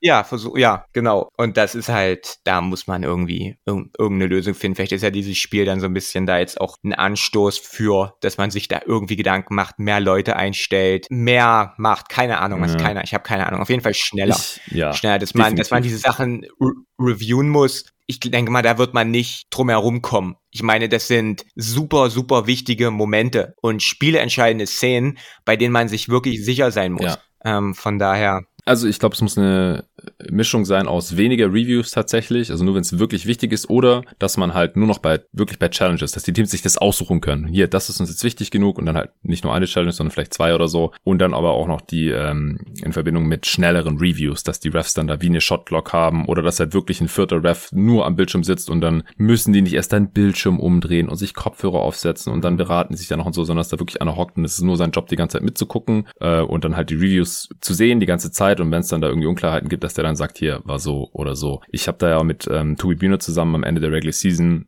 einen ganzen Pod so aufgenommen hier bei Jeden Tag NBA, wo es nur darum ging, was wir an der NBA verändern würden. Gerade solche Sachen. Also wer da nochmal reinhören möchte, da ist das andere alles ein bisschen mehr durchdacht und ausführlicher, als wir das jetzt hier gerade machen können. Und die Spielunterbrechungen sind ja nicht das Einzige, was das Ganze in die, in die Länge zieht. Also die, die Reviews sind ja nicht das Einzige. Es sind ja die ganzen Unterbrechungen, dass irgendwelche Spieler versuchen, da faul zu ziehen und irgendwie zu floppen. Und das haben wir heute auch, auch gesehen und dass da haufenweise Sachen gepfiffen werden, die eigentlich keine Fouls waren. Ähm, dass, wenn man da irgendwie eine äh, ne, ne Lösung findet, um das ein bisschen runterzuschrauben, hm. dann, äh, dann würde das ja so ein Spiel auch noch mal, auch noch mal ein bisschen verkürzen. Also ähm, ja, mal schauen. Ja, Flopping ist, ist ein ganz großes Problem geworden. Ich äh, fand es früher echt cool, als ich angefangen habe, Basketball zu verfolgen, dass nicht ständig Spieler auf dem Boden rumliegen und so tun, als wäre irgendwas gewesen und dann eine Minute später springen sie wieder rum, als äh, ja, wäre gar nichts gewesen und weil halt auch gar nichts war. Das fand ich beim Fußball immer so lächerlich schon als Jugendlicher. Und beim Basketball ja. kommt das jetzt leider immer mehr vor und da muss man meiner Meinung nach ganz hart mit Flopping-Strafen durchgreifen. Danach kann sich das ja irgendwie so ein Flopping-Komitee ganz in Ruhe angucken, so hey, das war eindeutig ein Flop aus sieben verschiedenen Kamerawinkeln, da war eigentlich nichts, der hat nur so getan, fette Strafe. Oder ein Spielsperre oder irgendwas. Greift the fuck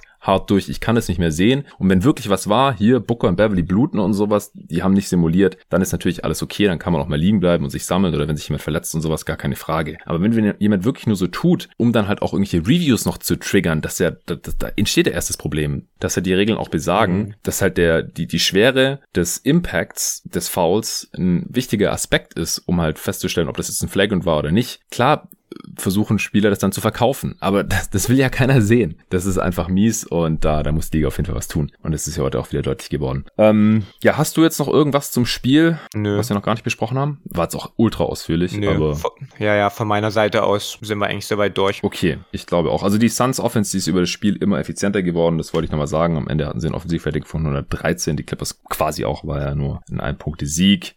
Nö, Aiden ist ein Monster. Booker mit dem Steve Nash Gedächtnismoment. Äh, Payne hat die Suns Offense gerettet. Und bei den Clippers ist niemand so wirklich hervorgestochen. Die hatten jetzt halt heute keine Aiden Performance auf ihrer Seite oder äh, keine Cameron Payne Performance in der Form. Also Paul George, äh, vielleicht nochmal die Statline, habe ich noch gar nicht gesagt. 26 Punkte, 6 Rebounds, 6 Assists. Liest sich ganz okay, aber drei Turnovers und halt auch aus 28 Shooting Possessions, 5 von 10 Freiwürfen nur. Das war tatsächlich das erste Mal, mhm. habe ich vorhin auf Twitter auch noch gelesen. Er war schon 97 Mal Mal zehn oder mehr Mal in einem Spiel an der Linie und es ist das erste Mal, dass er nur 50 Prozent getroffen hat. Also ist ein absoluter Outlier und bitte beherrscht euch mit den Playoff P-Takes jetzt. Es war jetzt kein absolut mieses Spiel von ihm. Es war einfach nur ganz, ganz ungünstig, dass er am Ende diese zwei Freiwürfe in Folge nicht getroffen hat. Kann mal vorkommen. Also ich, ich finde, dass er in den Playoffs bisher schon gezeigt hat, dass er grundsätzlich ein sehr starker Spieler sein kann in den Playoffs und im Schnitt auch ist und das war jetzt einfach ein mieser Moment von ihm. Wenn sich das jetzt nicht häuft und sich irgendwie nicht in seinem Kopf festsetzt, gibt er genug andere Spieler, wo das tatsächlich der Fall ist bisher in diesen Playoffs und die dann irgendwie gar nichts mehr treffen von der Freiwurflinie, würde ich da jetzt auch nicht überreagieren. Jackson war okay. Ähm, der attackiert da auch immer wieder die Defense der Suns, hat heute 19 Punkte gemacht aus 16 Shooting Possessions, so ziemlich effizient. Aber ansonsten äh, hat auch nur noch Subats zweistellig gepunktet. 14 Punkte, 11 Rebounds auch, 4 offensiv, 4 von 5 aus dem Feld, alle 6 Freiwürfe. Der ähm, hat hier seinen Starting-Job wahrscheinlich gesichert heute hier mit dieser Performance. Beverly offensiv zwei Dreier reingeknallt, ansonsten halt die sehr gute Defense gegen Booker. Morris war wieder nix, wahrscheinlich angeschlagen, hatte ich schon gesagt, nur 7 Punkte aus 11 äh, Field Goal Attempts oder 11 Shooting Possessions. Äh, Man mit Foul Trouble, Batum nur 15 Minuten. Rondo 17 Minuten, äh,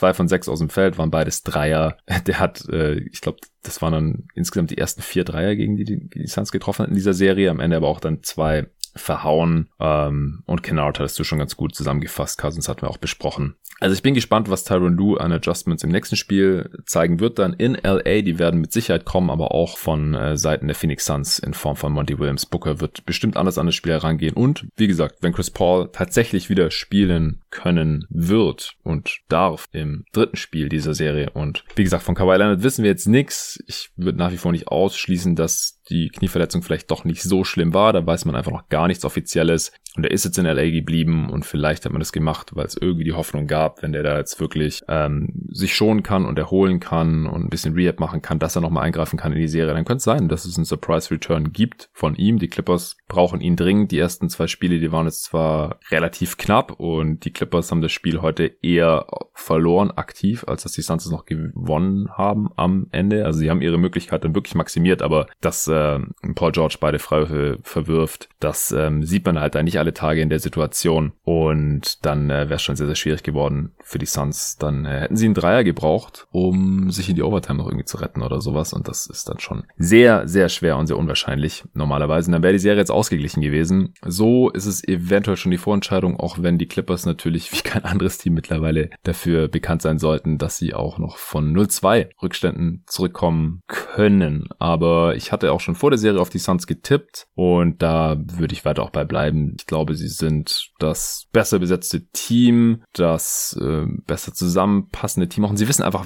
wer sie sind. Die Rotationen sind eigentlich klar. Monty Williams coacht das Ding hier perfekt. Das hast du alles vorher wunderschön zusammengefasst, wie ich finde. Und ich äh, finde auch, dass sie jetzt hier unterm Strich zu Recht 2 zu 0 führen in der Serie. Ja, wie sagt man so schön, eine Playoff-Serie geht erst los, wenn die Clippers 0-2 hinten liegen.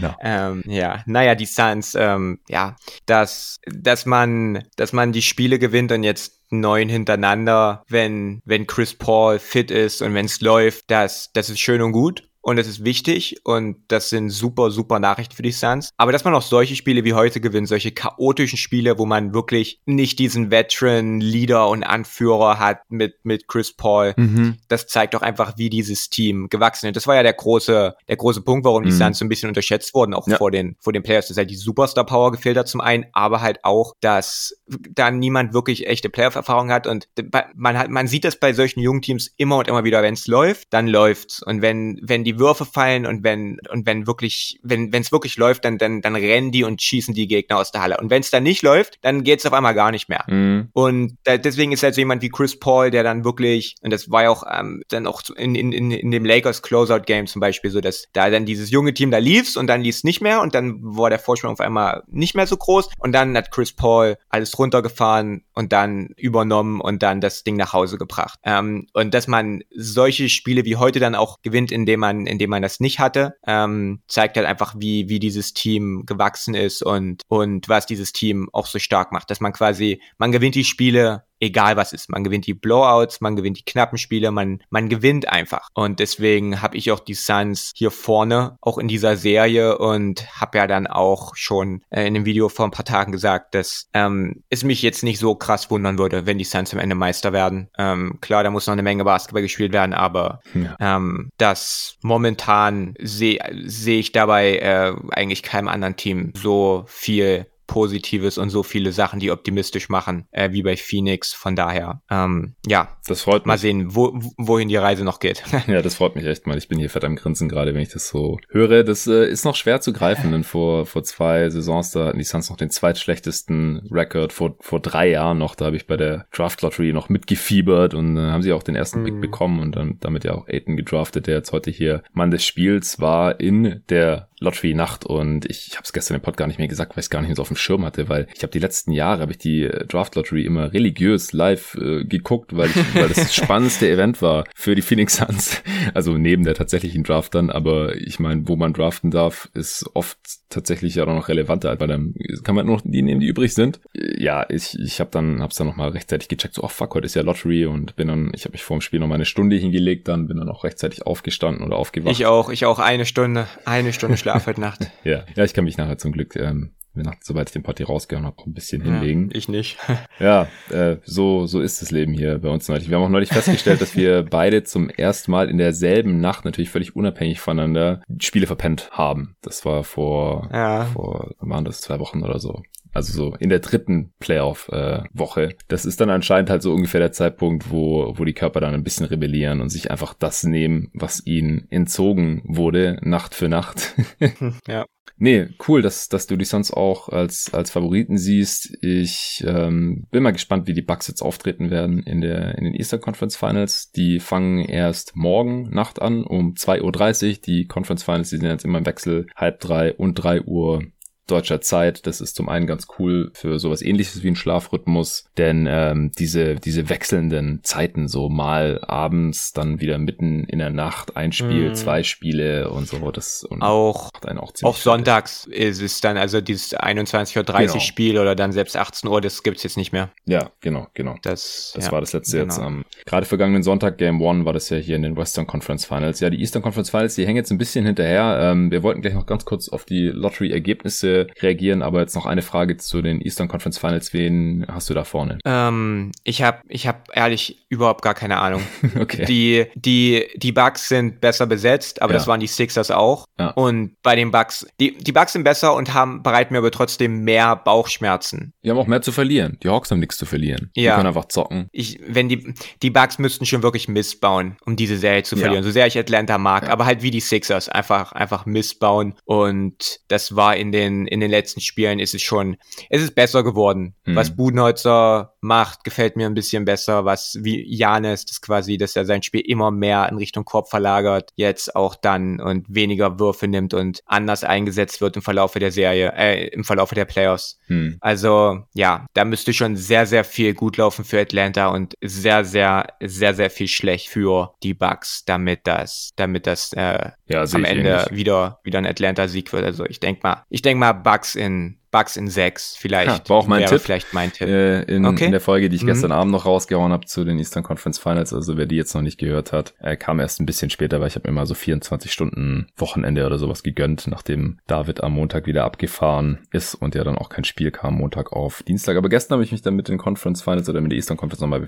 beschäftigt, auch nochmal über Sixers Hawks gesprochen. Das war auch ein abgefahrenes siebtes Spiel. Und ich denke mhm. auch, also die Bugs, die können sich eigentlich nur selbst schlagen, haben sie schon in manchen Spielen gemacht in diesen Playoffs. Ähm, man vergisst leicht, wie dominant sie gegen Miami waren und ich gehe jetzt irgendwie davon aus, dass die Leistung, die wir jetzt hier gegen die Hawks sehen könnten, vielleicht irgendwo zwischen der gegen die Nets, die ja schon unterm Strich ein bisschen enttäuschend war, dass sie da so knapp gewonnen haben nach sieben Spielen und Overtime gegen so ein verletzungsgebeuteltes Netzteam. Ähm, Gerade halt offensiv, defensiv war das schon ganz gut, aber äh, offensiv das ähm, muss ein bisschen konstanter werden. Da müssen die konstant ihre Vorteile ausspielen gegen die Hawks, die ja jetzt wirklich auch kein gutes defensives Matchup sind für sie, aber das waren die Nets eigentlich auch nicht. Deswegen bin ich mal gespannt und ich habe auch auf Bucks in 6 getippt, aber würde mich auch nicht wundern, wenn es Bucks in, in 5 werden, gerade auch wenn Bogdanovic nicht fit ist oder sowas, mm, ja. oder wenn die Bucks auch doch deutlich mehr Probleme haben am Ende, als wir jetzt hier vielleicht gerade denken. Gut, ähm, kurz zu den Lottery-Ergebnissen. Also außer den Suns-Fans waren wahrscheinlich die Detroit Pistons-Fans heute die fröhlichsten auf dieser Welt, denn äh, ich habe da auch einige Reaction-Videos gesehen, wie die äh, getanzt haben und sowas, mhm. die äh, sich das live reingezogen haben. Also die Pistons haben den First Pick und äh, ich gehe mal ganz stark davon aus, dass sie Kate Cunningham draften werden. Du hast schon mal ein Video zu ihm gemacht. Ähm, was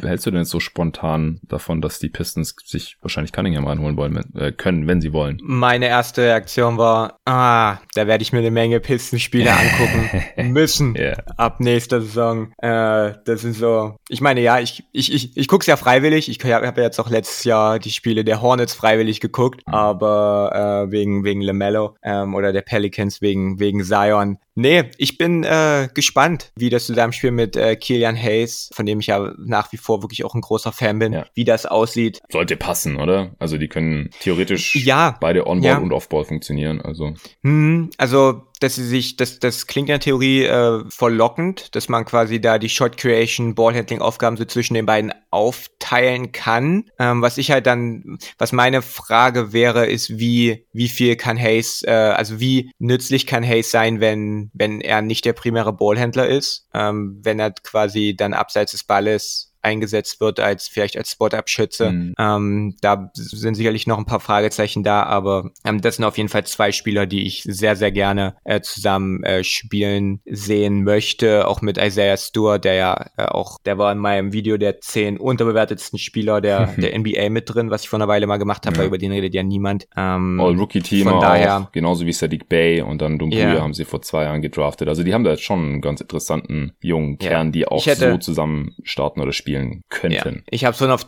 auf, auf Twitter geschrieben, ich hätte am liebsten ähm, in Oklahoma City gesehen, neben, neben äh, Shay. Mhm. Das wäre so mein, mein Lieblingsspot für ihn gewesen, aber ich, wie jetzt auch in Playoffs, ich bin da mehr oder weniger jetzt neutral, neutraler äh, Zuschauer und äh, genieße das ein bisschen aus der Perspektive. Ähm, von daher, mal schauen. Aber ich bin mir ziemlich sicher, dass, dass sie ihn ziehen. Also das ist so eine Zion-Situation, wo jetzt eigentlich dann auch schon feststeht, dass er jetzt in Detroit dann spielen wird ab kommender Saison. Und ich bin ein riesiger Fan von ihm. Das Video hieß damals das Jahrhunderttalent im nächsten NBA-Draft, was ja schon relativ viel drüber aussagt, was ich von ihm halte. Also ja, ja, also der Dude hat ja. keine keine Schwächen, ist ein athletischer großer Flügelspieler im, mit Boardhandling Skills, mit Pull-up-Wurf, mit Defense, mit Playmaking. Ähm, also ja, kann man. Ich denke, er ist, äh, man kann ihn einordnen in dieser so mit mit Luca und und Zion so ein bisschen in in diesem Tier, mhm. wenn's wenn's um um die Draft Prospects dann ging. Da gab es ja auch gestern dann noch mal eine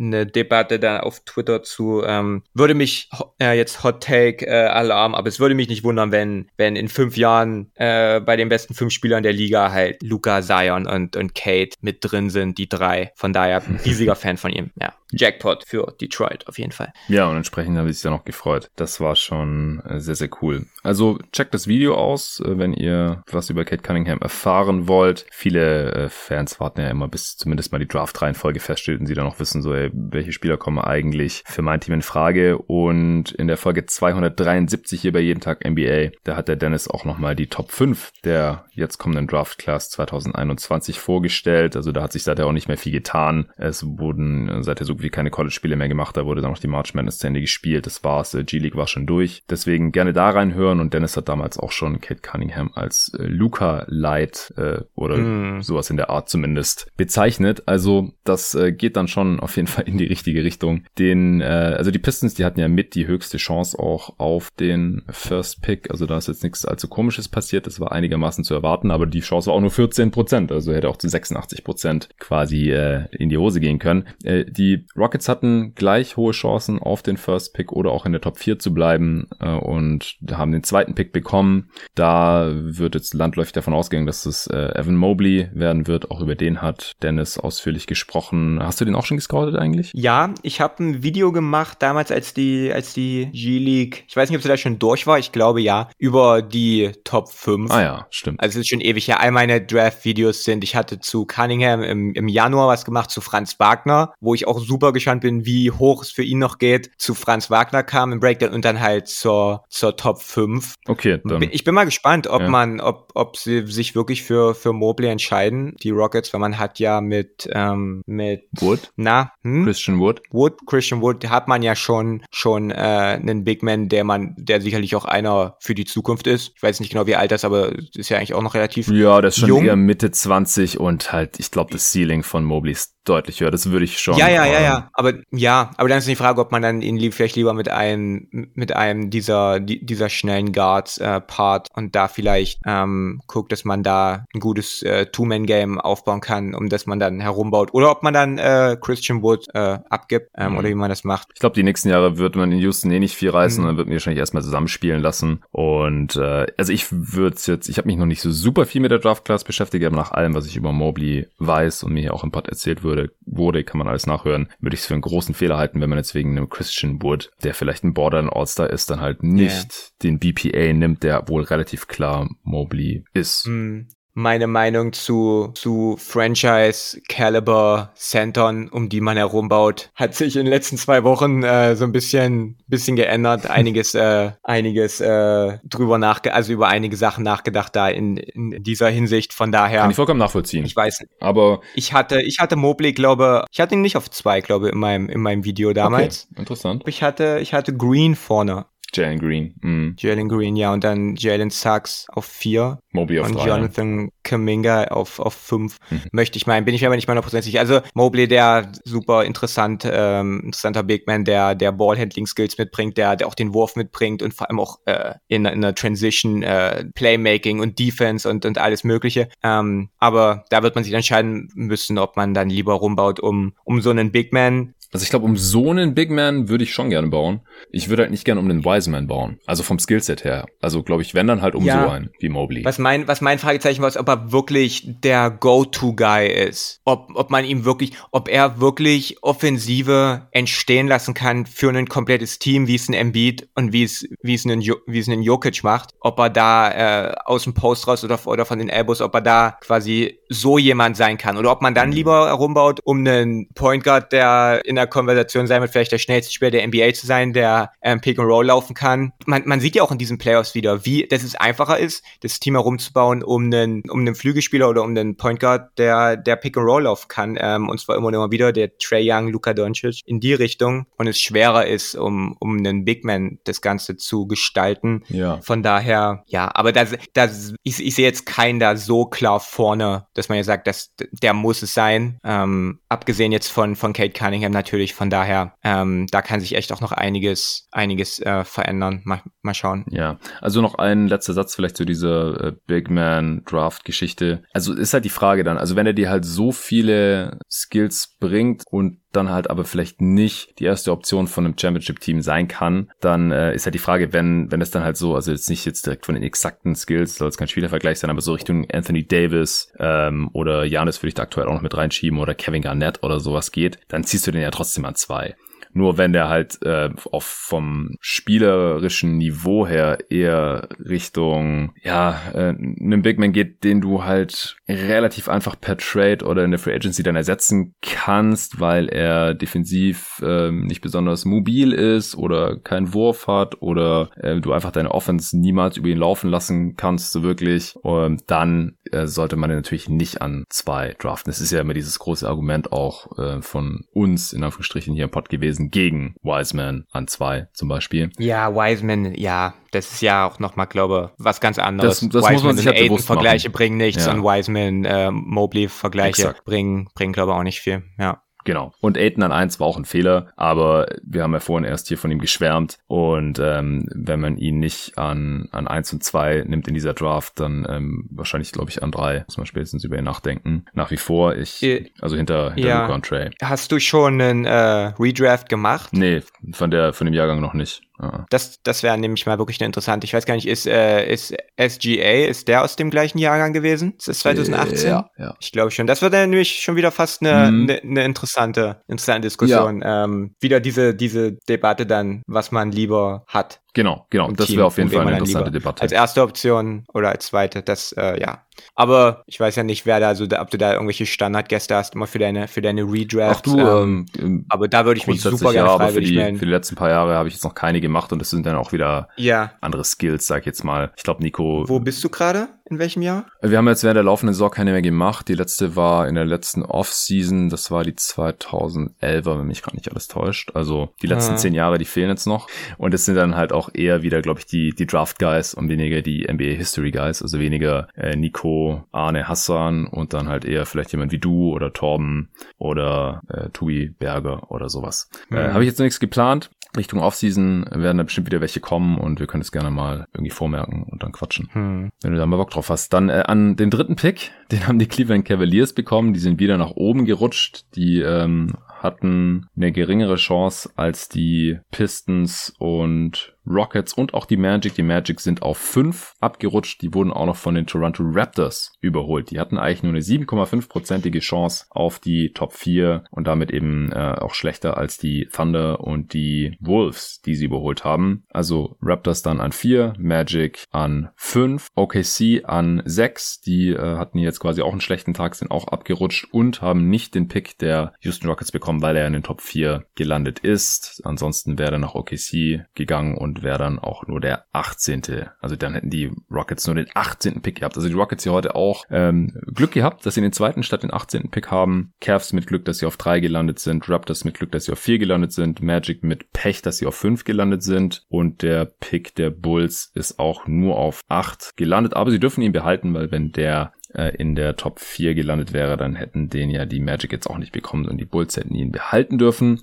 Also da gab es jetzt wirklich viele Sachen zu beachten hier. Ich äh, versuche das möglichst verständlich und übersichtlich hier gerade wiederzugeben. Ich hatte jetzt auch noch nicht die Gelegenheit, mir da allzu viele Gedanken drüber zu machen. Also die Magic nochmal an 8 mit dem Bulls-Pick an 9, die Kings und der, der Wolves-Pick an 7, der geht natürlich auch an die Golden State Warriors. Der war ja sogar nur Top 3 geschützt und äh, da ist er ja auch nicht gelandet. Also die Wolves ohne eigenen First Rounder dieses Jahr und die Warriors mit zwei, mit dem siebten und dann dem eigenen, der ist an 14 verblieben und auch bei den Teams dazwischen hat sich nichts getan. Pelicans an 10, Hornets an 11, Spurs an 12, Pacers an 13. Das ist die Lottery. Also an äh, 3 zu den Cavs ähm, ja, ist dann ja. der BPA wahrscheinlich Jalen Green, vor allem deiner Meinung nach. Aber ja, Cleveland ist, ist schwierig, weil ja. du hast zwei, zwei Guards und Garland äh, sieht so aus, als ob er wirklich auch dein Franchise-Guard sein kann, mhm. wenn du, auch wenn du Contender-Absichten hast. Ich bin ein riesiger Garland-Fan, also es geht gar nicht. Hast auch ein Video äh, gemacht wie viel ich von dem, ja, ja, Wahnsinn, der Typ. Und da wird man eh schon gucken müssen, geht's mit Sexton weiter, ja oder nein wo ich eher dahin tendiere, dass ich da den langfristigen Fit eher nicht sehe. Und dann ist natürlich die Frage, okay, du hast dann Jalen Green, Jalen Sachs, okay, dann holst du dir dann jetzt einen dritten Spieler, der, der diese Aufgaben, der diese Rolle übernimmt, oder äh, tradest du Sexton weg und, und versuchst es nochmal mit zwei solchen, ähm, oder also ich denke mhm. mal an Cleveland Stelle, die würden, die, die würden gerne Mo Mobley wahrscheinlich ja, äh, ja, haben. Bei denen zusammen mit, ähm, mit Garland Talent. Ähm, das das äh, klingt, das äh, würde ich gerne sehen. Ähm, aber sollte sollte der dann schon weg sein, dann wird das echt interessant, wie man sich wie man sich da entscheidet. Okoro hat man auch also noch. Der richtig, ist ja auch nicht so viel größer ja. als Jalen Green. Natürlich ein ganz anderer Spieletyp. Aber ja, dann hätte man vier so ja Guards, Wings, Green und Okoro. Hm, vielleicht die sind so traden sie dann Meter, runter 6, oder oder hm. keine Ahnung. Das wird auf jeden Fall spannend. Aber ich, wenn ich jetzt tippen müsste, würde ich sagen, die traden einfach einen von Garland und Sexton und anstelle der Cavs würde ich ganz klar Sexton versuchen zu traden. Und ich ja. glaube auch, dass der interessant ist für andere Teams, einfach als Sixth Man oder als dritter Guard in der Rotation. Ja. Der kann äh, Off-Guard spielen, der kann ein bisschen der äh, primäre Ballhändler sein auf dem Feld bei einem guten Team. Hoffentlich nicht der einzige oder der beste, aber halt einer äh, von einer Dreier-Guard-Rotation oder irgendwie sowas. Das kann ich mir schon vorstellen. Mhm. Neben Luca? Ja, zum Beispiel. Ja, genau. Mhm. Das wäre wär einer der idealen Spots eigentlich für ihn, denke ich. Die Raptors an vier, wie gesagt, das, die sind ja eigentlich schon ein ganz gutes Team. Die haben schon einen sehr guten Kern. Äh, Siakam hat jetzt eine Schulterverletzung gehabt und eine OP. Der wird sogar den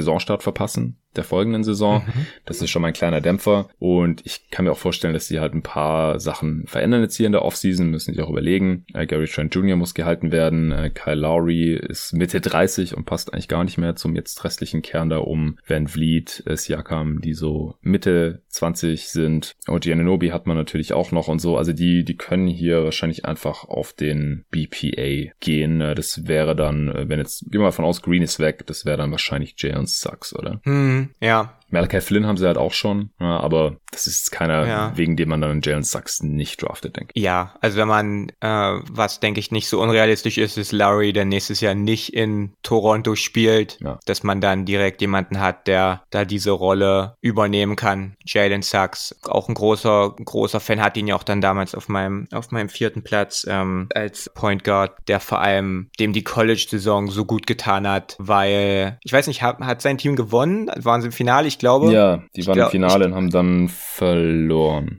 Ja, Ärger, aber ja. davor war das so ziemlich eine, die hatten noch eine Chance, irgendwie eine, eine perfekte Saison zu spielen. Ja, genau. Ja, halt einfach jemand, der da in seinem jungen Alter schon wirklich da der, der Anführer war und der, und der, der da er auch in, in der Crunch-Time immer übernommen hat. Ähm, ja, ja, und äh, an, an fünf, ich weiß nicht, fünf finde ich so ein bisschen einen undankbaren Spot in dieser Draft, weil ich bin nicht so überzeugt, also wie gesagt, ich bin echt noch nicht so tief drin, deswegen ist es nicht für bare Münze, aber ich bin nicht so überzeugt von Kuminga, was ich da schon so hm, gehört ja. habe, was so seine Schwächen und Fragezeichen sind, aber irgendwie wäre es auch wieder so typisch für die Magic, dass die dann den nehmen. so äh, athletischer hm. Spieler, krasser Body und sowas, aber ähm, Entscheidungsfindung und Skills und Finishing und sowas, alles so ein bisschen Fragezeichen. Ich weiß nicht, äh, würdest du jetzt hier Stand heute anstelle der Magic dann trotzdem auf Jonathan Kuminga gehen? Ich denke schon, auch wenn der, ich denke, dass es schon relativ klare Top 4 gibt und dann kommt halt Kuminga, mhm. dass äh, der Charme bei ihm ist halt, dass er halt ein sehr, sehr athletischer Flügelspieler ist, der ähm, Ansätze zeigt von, von einem Pull-Up-Wurf und der zum Korb kommt, zumindest äh, in der G-League, wann immer er wollte. Ähm, aber er sieht halt, er ist halt, vielleicht macht er diese, diese Jalen Brown Entwicklung, wo man da, wo man dann auf einmal zu so einem, zu so einem Shot Creation Monster wird. Ja. Ähm, aber wenn nicht, dann, dann hat man halt relativ einen Spieler, der dann relativ hoch gedraftet wird, der nicht die erste oder zweite Option bei einem wirklichen Contender sein kann. Ähm, ich will jetzt aber auch absolut nicht so tun, als ob ich äh, da jetzt großartig viel Ahnung hätte, auch von dieser Draft Class, auch wenn es um die Firmen, also um die Spieler außerhalb der Top 5 geht. Ähm, ich stecke da, also da gibt es Leute, die deutlich, deutlich mehr Ahnung von haben. Also ja, soll ja auch ähm, nur ein erste, ist dann schon das, äh, Überblick hier sein, ja. erste Gedanken, weil äh, du weißt mehr als die meisten Hörer, als 99 Prozent der Hörer, würde ich sagen. Mhm. Ausnahmen sind wahrscheinlich so äh, Torben, Dennis, Tobi, ja. die Tobis, Plural, äh, die man hier auch immer wieder im Pod hört, vielleicht noch ein, zwei andere in, in Deutschland, die auch tief drin sind in der Draft, die ich jetzt nicht persönlich kenne. Äh, Dennis, ja. Ja, genau, habe ich gerade schon genannt. Der hatte äh, Jaden Springer in seiner Top 5, Kuminga nicht drin, weil hm. manche haben irgendwie noch Scotty Barnes drin oder sowas, aber da, da fällt es dann schon ab und da wird's dann auch wirklich interessant. Ich habe bei Kuminga so ein bisschen Josh Jackson Vibes, leider, bin ein gebranntes Kind ja. von so einem Spielertyp, aber who knows, es ist einfach sehr schwer vorherzusagen jetzt aktuell. Aber da wird's auf jeden Aber du hast schon recht, also der fünfte ist, ist dann schon relativ undankbar ja. an, in, in, in dieser Draft. Ich freue mich auf die Draft. Ähm, ist Ende Juli hier, wenn die Finals durch sind, bevor dann die Free Agency losgeht. Äh, ich, ich werde das auch noch covern hier bei Jeden Tag NBA. Und äh, davor wird es auch wieder mindestens drei Pots geben zur Draft. Wahrscheinlich eher vier, fünf. Ich muss mal gucken, äh, wie sich dann das alles ausgeht mit, ähm, mit der Finals-Berichterstattung da. Haben wir beide ja auch noch ein Projekt zusammen dann. Äh, ich, ich verrate es glaube ich noch nicht, was da dann passiert, aber das äh, wird dann auch zu gegebener Zeit noch äh, bekannt mhm. gegeben während der Finals. Und dann gucke ich mal, wie viel Zeit noch ist, aber es wird auf jeden Fall genug Zeit sein für ein Pot für die Playmakers, nochmal ein für die Wings, ein für die Bigs äh, und dann bestimmt auch nochmal eine Mock Draft. Und ich werde mir die Draft auch wie immer live reinziehen und im Anschluss danach dann auch zeitnah im Pod dazu raushauen dann. Und dann äh, sind wir mal gespannt, wen die Pistons, Rockets, Cavs, Raptors, Magic und die folgenden Teams sich dann so alle ins Team reinholen oder ob die Picks vielleicht sogar getradet werden oder was ich in dieser Liga. Ist ja immer alles drin. Gut, Julius, das war jetzt ein absoluter Monsterpot hier zu diesem Game heute, ja. aber es ist, es auch echt ein legendäres Spiel und ich habe gerade auch nochmal einen Blick auf Twitter geworfen, da geht es schon ab, weil die Leute in Deutschland mittlerweile natürlich auch wach sind. Es ist schon 10 von 9 jetzt. Wir haben jetzt hier fast mhm. zwei Stunden gequatscht. Der Pot wird wahrscheinlich am Ende anderthalb Stunden sein oder sowas. Der wird jetzt hier gleich rausgehauen. Also tausend Dank an dich. Ich habe dich jetzt hier wahrscheinlich auch ein Stück weit um deinen Schlaf gebracht, wenn du sagst, du hast jetzt keine Zeit mehr zu schlafen schlafen. Nee, ich, ich, ich setze mich jetzt direkt an das Video. Also. Oh, okay, hättest du dann einfach früher angefangen mit dem Video. Ja, ja, genau. Ja, genau. Okay. Dann äh, checkt auf jeden Fall Just a Kid from Germany aus auf YouTube. Vielen Dank nochmal an Ergo fürs Sponsoren dieser Folge. Und ich denke, den nächsten Pod gibt es dann morgen nach Spiel 1 der Eastern Conference Finals. Hawks gegen Bucks. Ich bin sehr, sehr gespannt. Und bis dahin. Und falls ihr während dieser Folge Sport gemacht haben solltet, Workout zum Beispiel, dann hoffe ich, dass ihr das unfallfrei überstanden habt. Aber nur um auf Nummer sicher zu gehen, schaut doch mal auf ergo.de vorbei und holt euch ein paar mehr Infos zur Unfallversicherung.